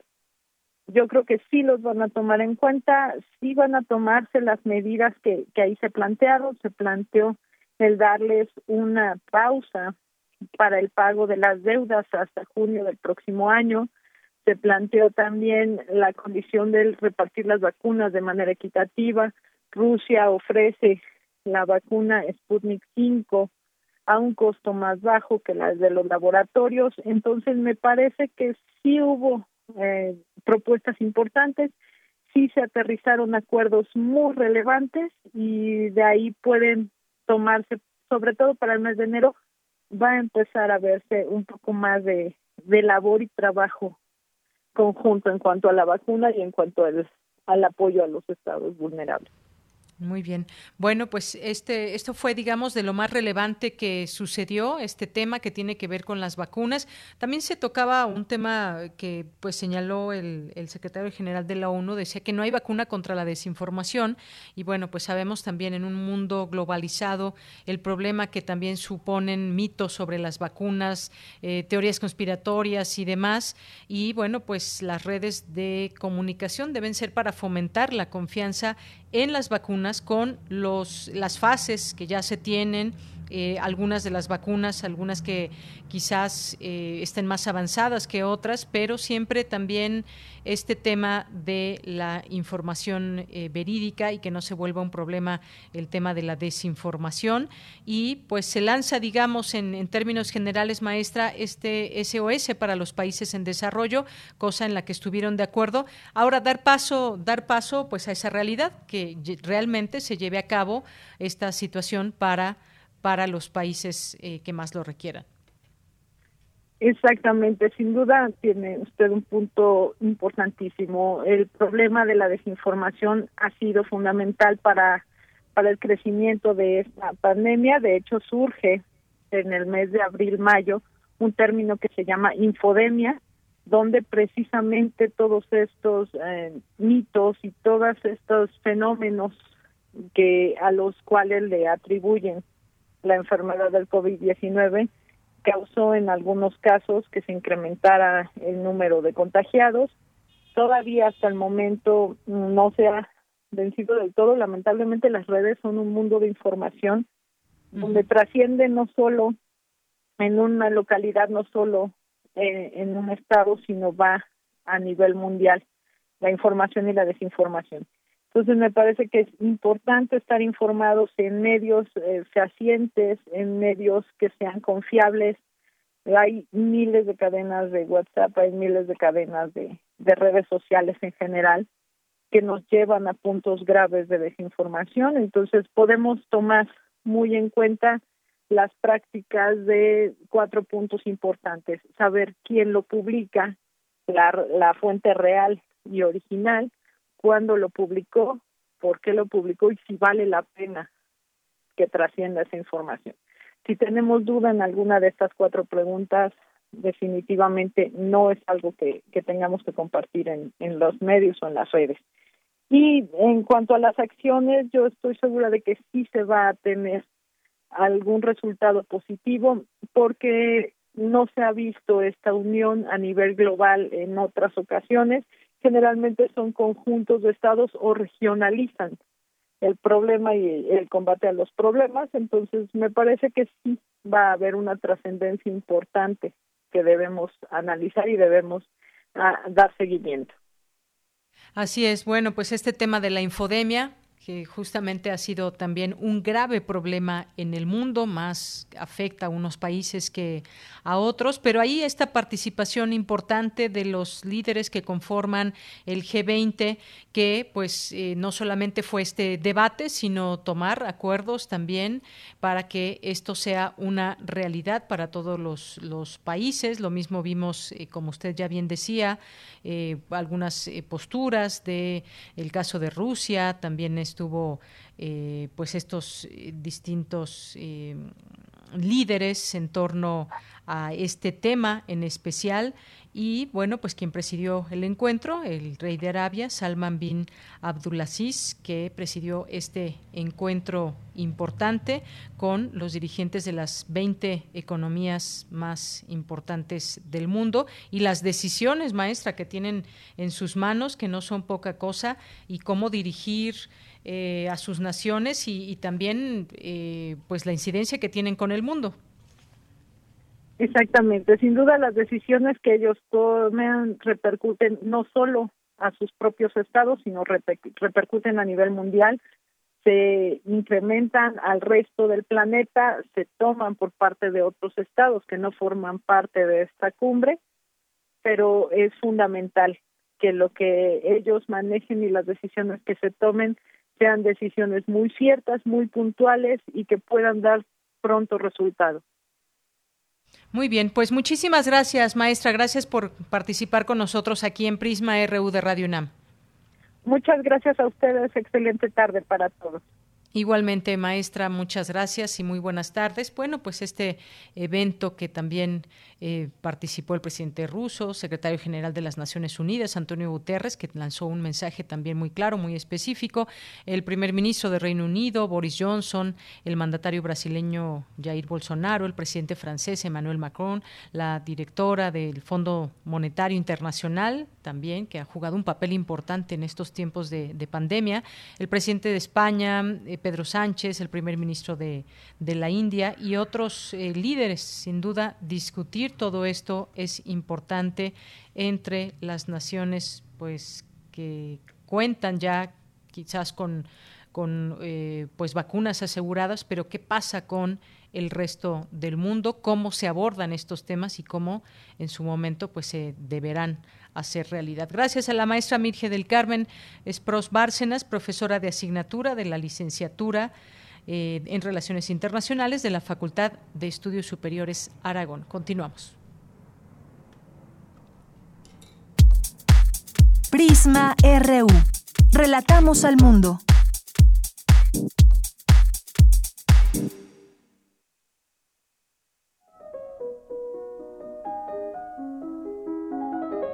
Cartografía RU con Otto Cázares.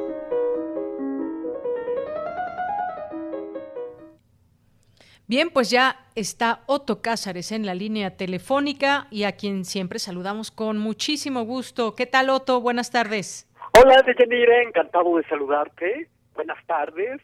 ¿Cómo van con todo por allá? Me da pues, mucho gusto mm, saludarles al equipo de trabajo al que extraño enormemente y al que mando un abrazo.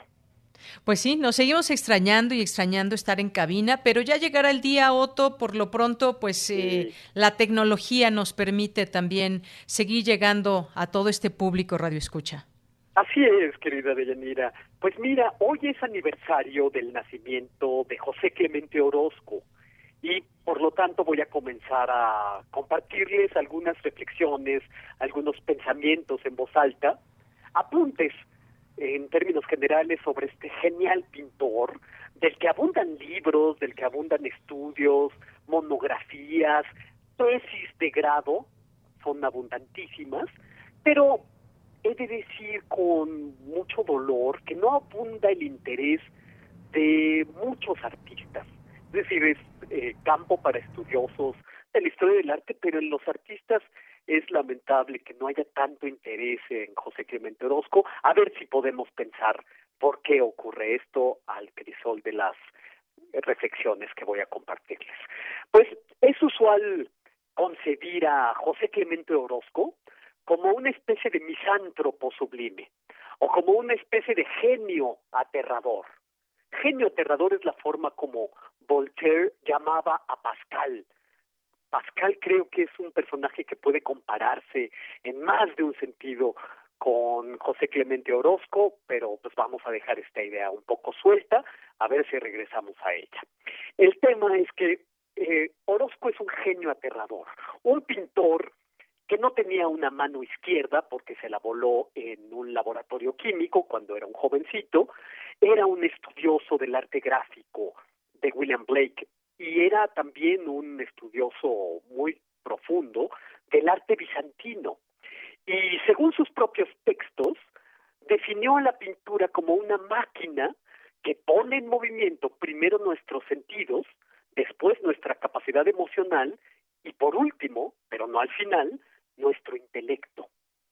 Orozco nació el 23 de noviembre de 1883, el año de la muerte en Venecia de Richard Wagner. Y no es gratuita esta correspondencia porque Wagner contagió a Orozco de mastodontismo, por así decirlo. El colosalismo de los ciclos del muralismo mexicano tiene un germen wagneriano. De esto ya les platicaré más profundamente. Eh, estudió en la Academia de San Carlos y ahí Orozco fue discípulo de Germán Gedovius y en menor medida de Antonio Fabrés. Si ustedes se adentran a las salas del Munal, podrán mirar los cuadros de estos maestros, Antonio Fabrés y Germán Gedovius. Pero muy pronto, José Clemente Orozco comenzó a disparar ataques frontales a la realidad con caricaturas, porque Orozco se mantuvo cercano a esa invención de la caricatura política y social del francés Honoré Dumier en el siglo XIX. Se mantuvo cercano también a la obra de José Guadalupe Posada a principios del siglo XX, además de mantenerse cercano a las producciones de José María Villasana, que fue el auténtico fundador de la caricatura en el Agüezote y en el México Gráfico. Todavía diré algunas palabras más sobre por qué el uso de la caricatura en la obra de José Clemente Orozco, que estaba en sus principios vocacionales, como he dicho, pero que sobrevive como una forma de expresión en sus murales. Cuando reflexionamos sobre el arte de Orozco, viene a la mente un arte torturador, un arte que nunca satisface a los ojos de los turistas, un arte que más bien los inquieta, a diferencia de la obra de Rivera, que más bien serena los ánimos de los turistas. El arte de Orozco más bien inquieta a las eh, miradas que se posan sobre sus creaciones. Eh, la obra de Orozco es esa danza macabra de la vida mexicana, como lo llamó Alejo Carpentier. Orozco fue poseedor de una feroz crítica social, pero también de una no menos feroz autocrítica.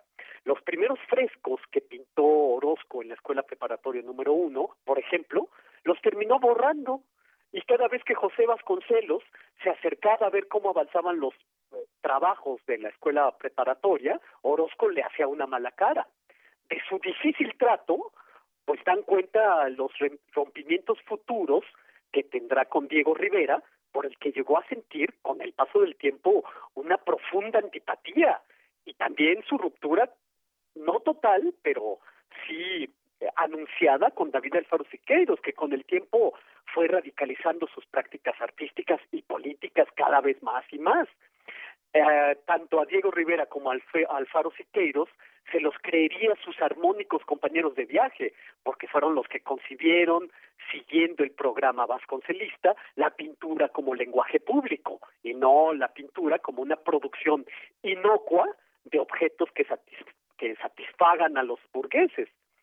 En el año 1924, Orozco pues ya no es ningún parbulillo, tiene 41 años a esa edad, a los 41 años, se casa con Margarita Valladares y a esa edad pinta para Iturbe el mural Omnisciencia, un mural que puede verse en el cubo de las escaleras del Samuel de los Azulejos.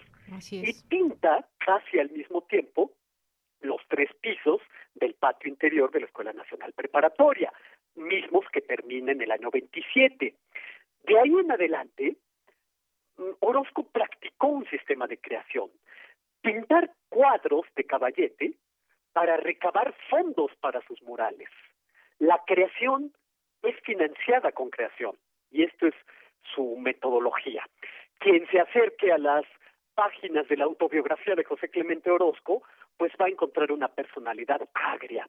Por eso Octavio Paz pensó a José Clemente Orozco, con algo de razón, como la antítesis de Henri Matisse, pintor francés, y esto incluso en el uso del color, porque mientras que Matisse era todo cromatismo alegre, colores vivos, intensos, Orozco, en cambio, usaba el negro, el gris, el rojo óxido, el amarillo ocre, tendía en sus pinturas a las grisallas y a los verdachos siempre que yo intento explicar el muralismo mexicano, lo hago tomando como punto de comparación la tragedia griega.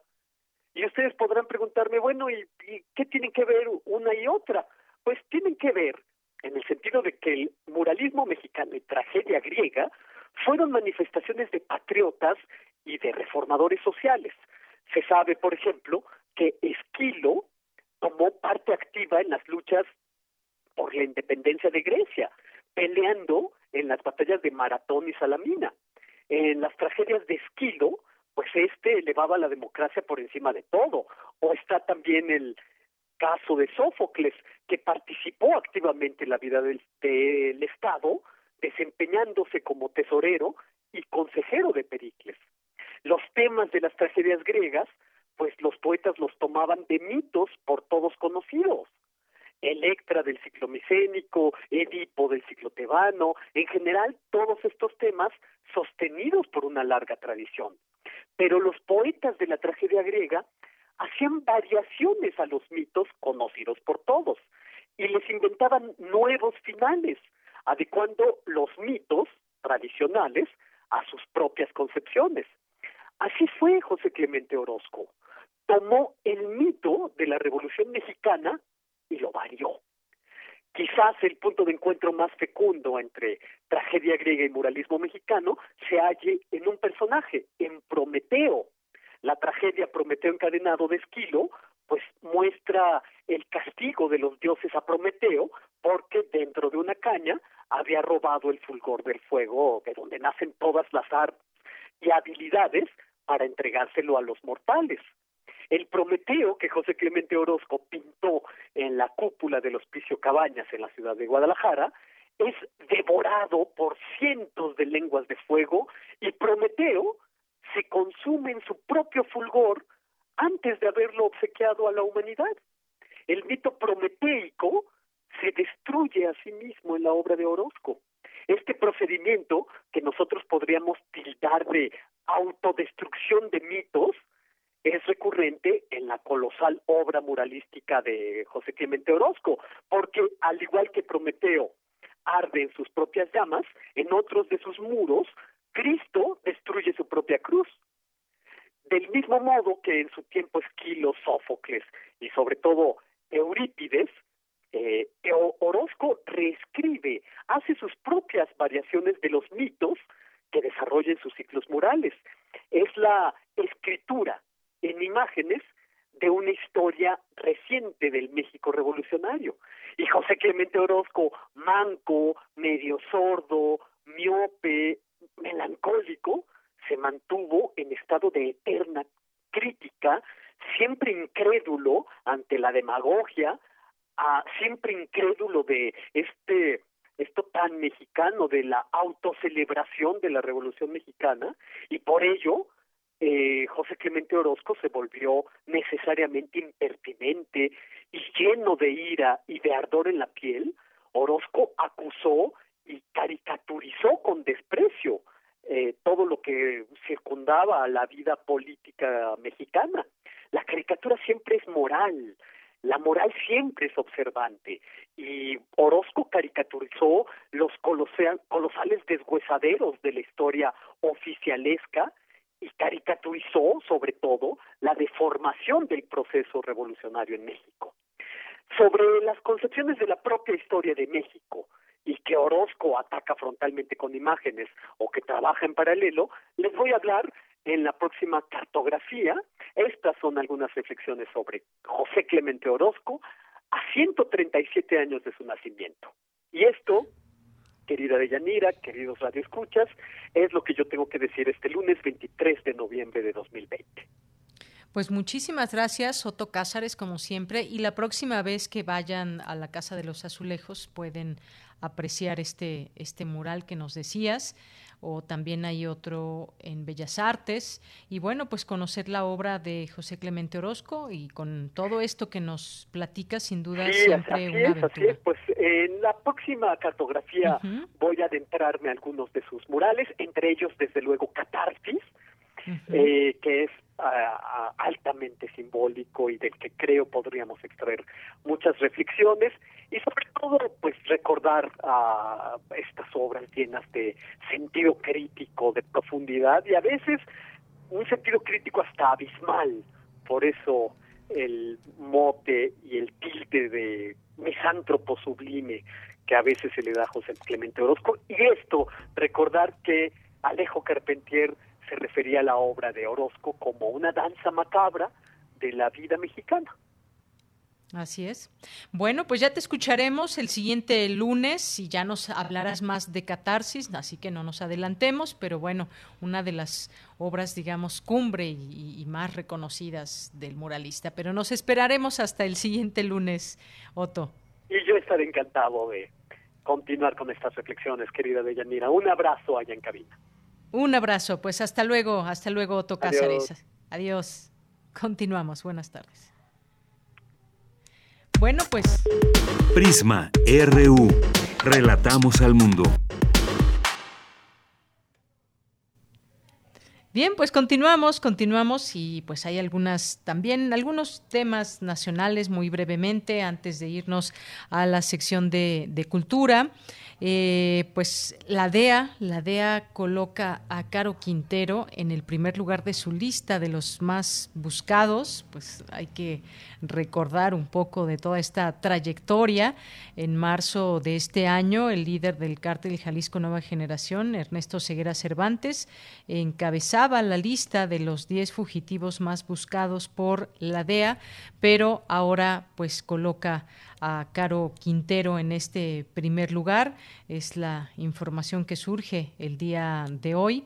Y bueno, pues esta agencia antidrogas ofrece una, una recompensa de 20 millones de dólares por información que lleve a la captura de Caro Quintero, prófugo de la justicia, luego, luego de la de que la Suprema Corte de Justicia de la Nación revirtió un amparo que fue el que le permitió recuperar su libertad. Hay que, hay que recordar que permanecía permaneció durante mucho tiempo en la cárcel, lo quiere o lo requiere la DEA por el asesinato del agente federal Enrique Camarena y por los delitos de secuestro, posesión con intención de distribuir marihuana y cocaína.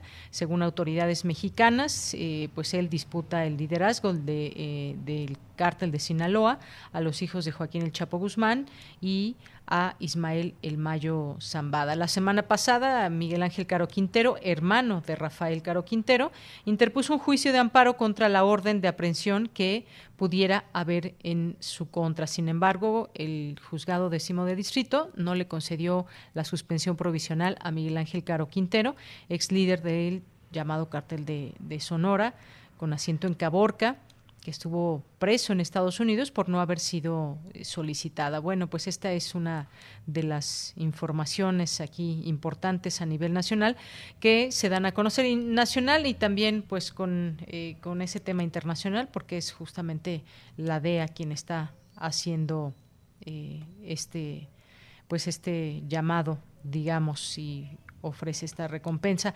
Y bueno, pues también entre, entre algunos otros temas, eh, José Manuel Mireles contrajo coronavirus y está reportado como grave, es la última información que se sabe, este ex líder de las autodefensas allá en Michoacán que se encuentra se encuentra grave en un hospital del ISTE.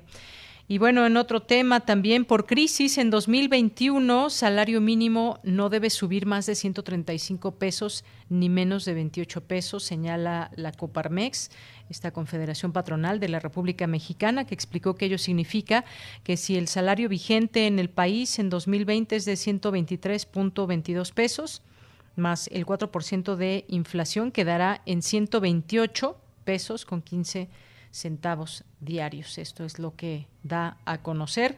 Y les decía muy al inicio del, del programa, hablábamos eh, la semana pasada aquí del rastreo con QR, esta, eh, pues esta opción también que a través del el teléfono se da en los sitios donde, donde se está abierto y se puede ir lo mismo en restaurantes o algunos otros sitios de concurrencia, pues en dos días de la implementación de este monitoreo digital se han detectado 67 casos de personas infectadas que visitaron negocios cerrados, es lo que informan las autoridades.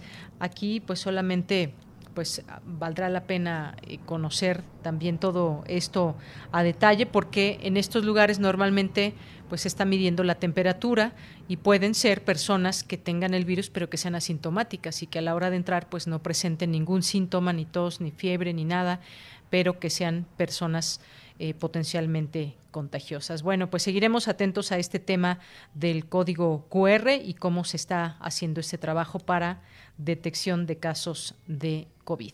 Bien, pues ahora sí, nos vamos a cultura. Cultura RU.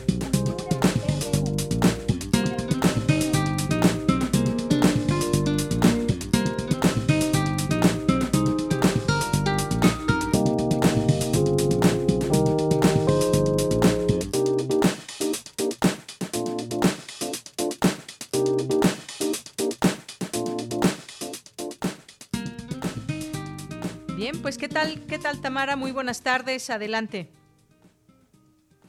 Hola Tamara, muy buenas tardes. Se nos cortó la comunicación Hola, hola. en un momentito más. Ah, no, ahí estás. escuchas. ¿Cómo estás, Tamara? Muy buenas tardes. Deyanira, buenas tardes. Como siempre es un gusto saludarlos a través de estas frecuencias. Gracias por seguir en sintonía de Prisma RU. Gracias por seguir hasta esta segunda hora de transmisión que está a pocos minutos de finalizar. No sin antes compartirles información referente a las artes escénicas, que en medio de una pandemia que nos tiene en confinamiento desde hace ya varios meses, ha encontrado en la virtualidad la forma de seguir en la difusión, en un acto de comunión a través de formatos híbridos que se han adoptado poco a poco y que ahora forman parte de la llamada nueva normalidad. Les comparto que a lo largo de 14 días en el Centro Nacional de las Artes, el CENART, y también el Teatro Helénico, pues estos dos recintos fueron escenarios para que artistas de diferentes disciplinas ejecutaran un proyecto escénico, una actividad que pusiera en juego su creatividad, también el diálogo y sobre todo la solidaridad con el otro. Esto con la finalidad de mostrar que la cultura nos une, sobre todo en estos momentos de contingencia. En la convocatoria para este proyecto que lleva por título Palomazos, participaron cerca de 800 artistas escénicos y sobre cómo surgió esta convocatoria y de los resultados, conversamos con Antonio Zúñiga, él es director general del Centro Cultural Helénico, así que vamos a escucharlo. El proyecto Palomazos surge de la iniciativa de la Secretaría de Cultura a través de la Subsecretaría de Desarrollo Cultural para que lanzar una invitación a través de la plataforma Banco de Producciones de apoyo a en esta circunstancia tan difícil en la que nos ha tocado vivir y les ha tocado vivir a todos los artistas a que participaran en una especie de bolsa de trabajo para distintos programas. ¿Y qué es esto? Pues es un palomazo, lo que nosotros tradicionalmente llamamos también en sinónimo bomberazo, que significa llegar y de alguna manera improvisada aventarse una actuación, una canción, un ejercicio escénico. La intención es que los artistas participantes no tuvieran más que un mínimo de exigencia para ponerse de acuerdo en un equipo y después participar en el escenario, llegando al helénico o al cenar. Y eso se va a hacer una grabación y por eso se les da una aportación, un apoyo, un pago, porque la intención primordial era eh, o es apoyar a los artistas. Se lanzó esta invitación y afortunadamente fueron seleccionados 804 artistas de todo el país Esa fue la voz de Antonio Zúñiga, director general del Centro Cultural Helénico. También les comparto que el actor Evan Regueira fue uno de los participantes en estos palomazos y nos compartió su experiencia en este proyecto y sobre todo en la creación de la obra Fumando Espero. Así que vamos a escuchar a Evan Regueira me tocó vivir esta experiencia con un grupo de artistas de distintas disciplinas, de distintas geografías. Creo que los retos y las cosas que más disfruté iban mucho de la mano, en el sentido de que de pronto pues trabajar con gente nueva, que venimos de distintos mundos, con distintas maneras de trabajar, juntarnos para en muy poquito tiempo crear una pieza y al mismo tiempo lo que se me hizo muy padre fue el poder descubrir estos otros mundos y otras miradas por ejemplo, Yamile Baena, que fue la, persona que terminó escribiendo el texto de la obra, pues es una escritora que vive en Cholula, Puebla, y desde su casa nos ha mandado fotos, pues se ven el Popocatépetl y el Iztaccíhuatl, y a partir de eso ella propuso crear una historia de cortejo entre el Popo y el Ista, con algunos guiños hacia Romeo y Julieta, por ejemplo, pero en un ambiente muy mexicano, en donde nuestra directora, Joyita Linda, que también tiene un contexto de danza eh, regional, vino a ponerle un, un sabor como muy mexicano y trabajaba con una actriz, Ale Aquino, que vive en Querétaro, o sea, estudió en Jalapa, vive en Querétaro y vino para aquí ese día específicamente para echarnos el palomazo y terminó siendo una cosa bien divertida y creo que el valor de esto más allá de el producto final, que creo está padre. Aparte de, de eso y de las risas y carcajadas que disfrutamos al hacerlo, creo que el tender estos lazos de conexión entre todos ha sido ha sido muy padre. Recuerdo una frase que escuché decirle a Paula Celaya Cervantes, hay que aferrarnos fuertemente y soltar ligeramente. Y creo que en estos tiempos algo que yo he aprendido es que creo que me aferro al arte y, al teatro y la actuación, pero tenemos que también soltar y encontrar las nuevas maneras de hacer ciertas cosas y de comunicarnos. Y más allá de pensar en cómo nos comunicamos con el público, pues cómo nos comunicamos entre nosotros. Esas fueron las palabras de Evan Regueira y otro de los artistas que participaron en la convocatoria de los Palomazos es Arturo Serrano. Él es bailarín, es un artista multidisciplinario, imparte el taller Espacio Biomóvil en línea en colaboración con la Cátedra Extraordinaria Gloria Contreras de la UNAM. Arturo eh, nos compartió su experiencia en el proyecto Palomazos y también su opinión de cómo crear lenguajes a través de la, de la corporalidad en la virtualidad. Vamos a escuchar a Arturo Serrano desde agosto comencé a dar clases, porque anteriormente estaba dando clases presenciales en la UNAM, pero después ese taller se hizo a través de vía en línea. Y lo que sí creo es que tiene sus limitantes, por supuesto, porque hay cosas que definitivamente pues faltan, ¿no? Ejercitar como ejercitamos en una clase presencial, como es sentir la energía del grupo. Finalmente estamos en nuestras casas, siempre estamos solos, pero también se comparte una experiencia al estar abriendo nuestros espacios íntimos, disponiéndonos a estar juntos, retroalimentándonos también, ¿no? También no es una cosa nada más de, que como alumno sea una, una modalidad que implique muchos retos, también como maestros, ambas partes nos implica pues ir descubriendo de qué camino y, qué forma podemos ir encontrando las posibilidades para que retomemos las cosas, sobre todo en este caso la danza, de la forma más cercana como la conocemos, ¿no? Estando en un espacio, compartiendo la energía con otros cuerpos, con otras personas.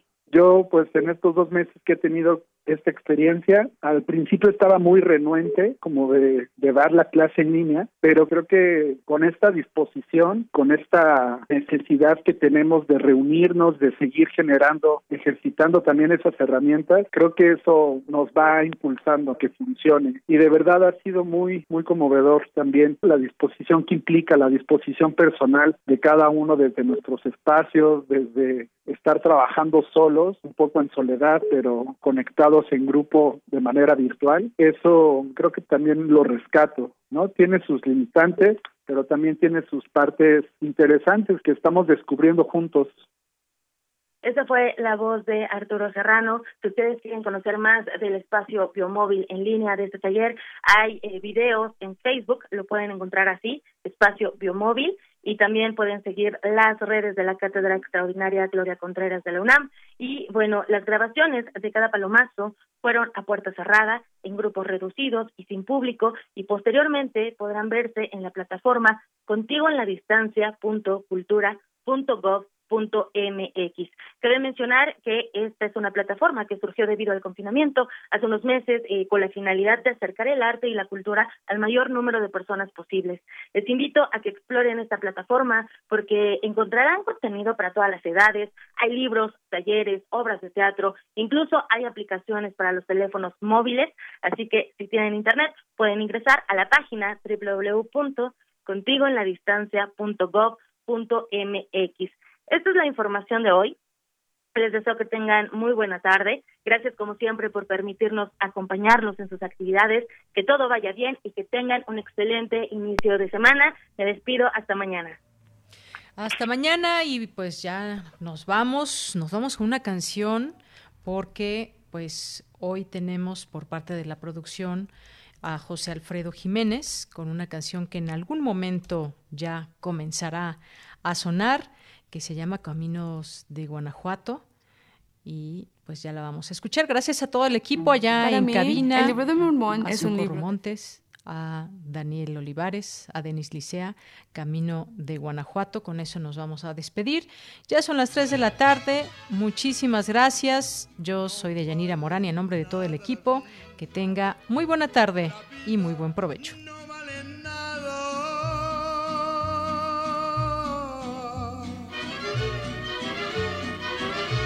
Comienza siempre llorando y así llorando se acaba. Por eso es que en este mundo la vida no vale nada. ¡Claro que no! Bonito León, Guanajuato, su feria con su jugada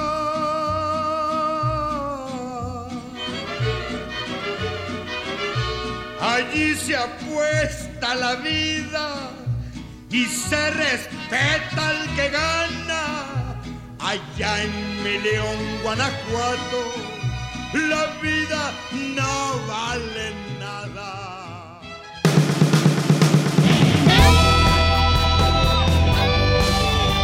Prisma RU.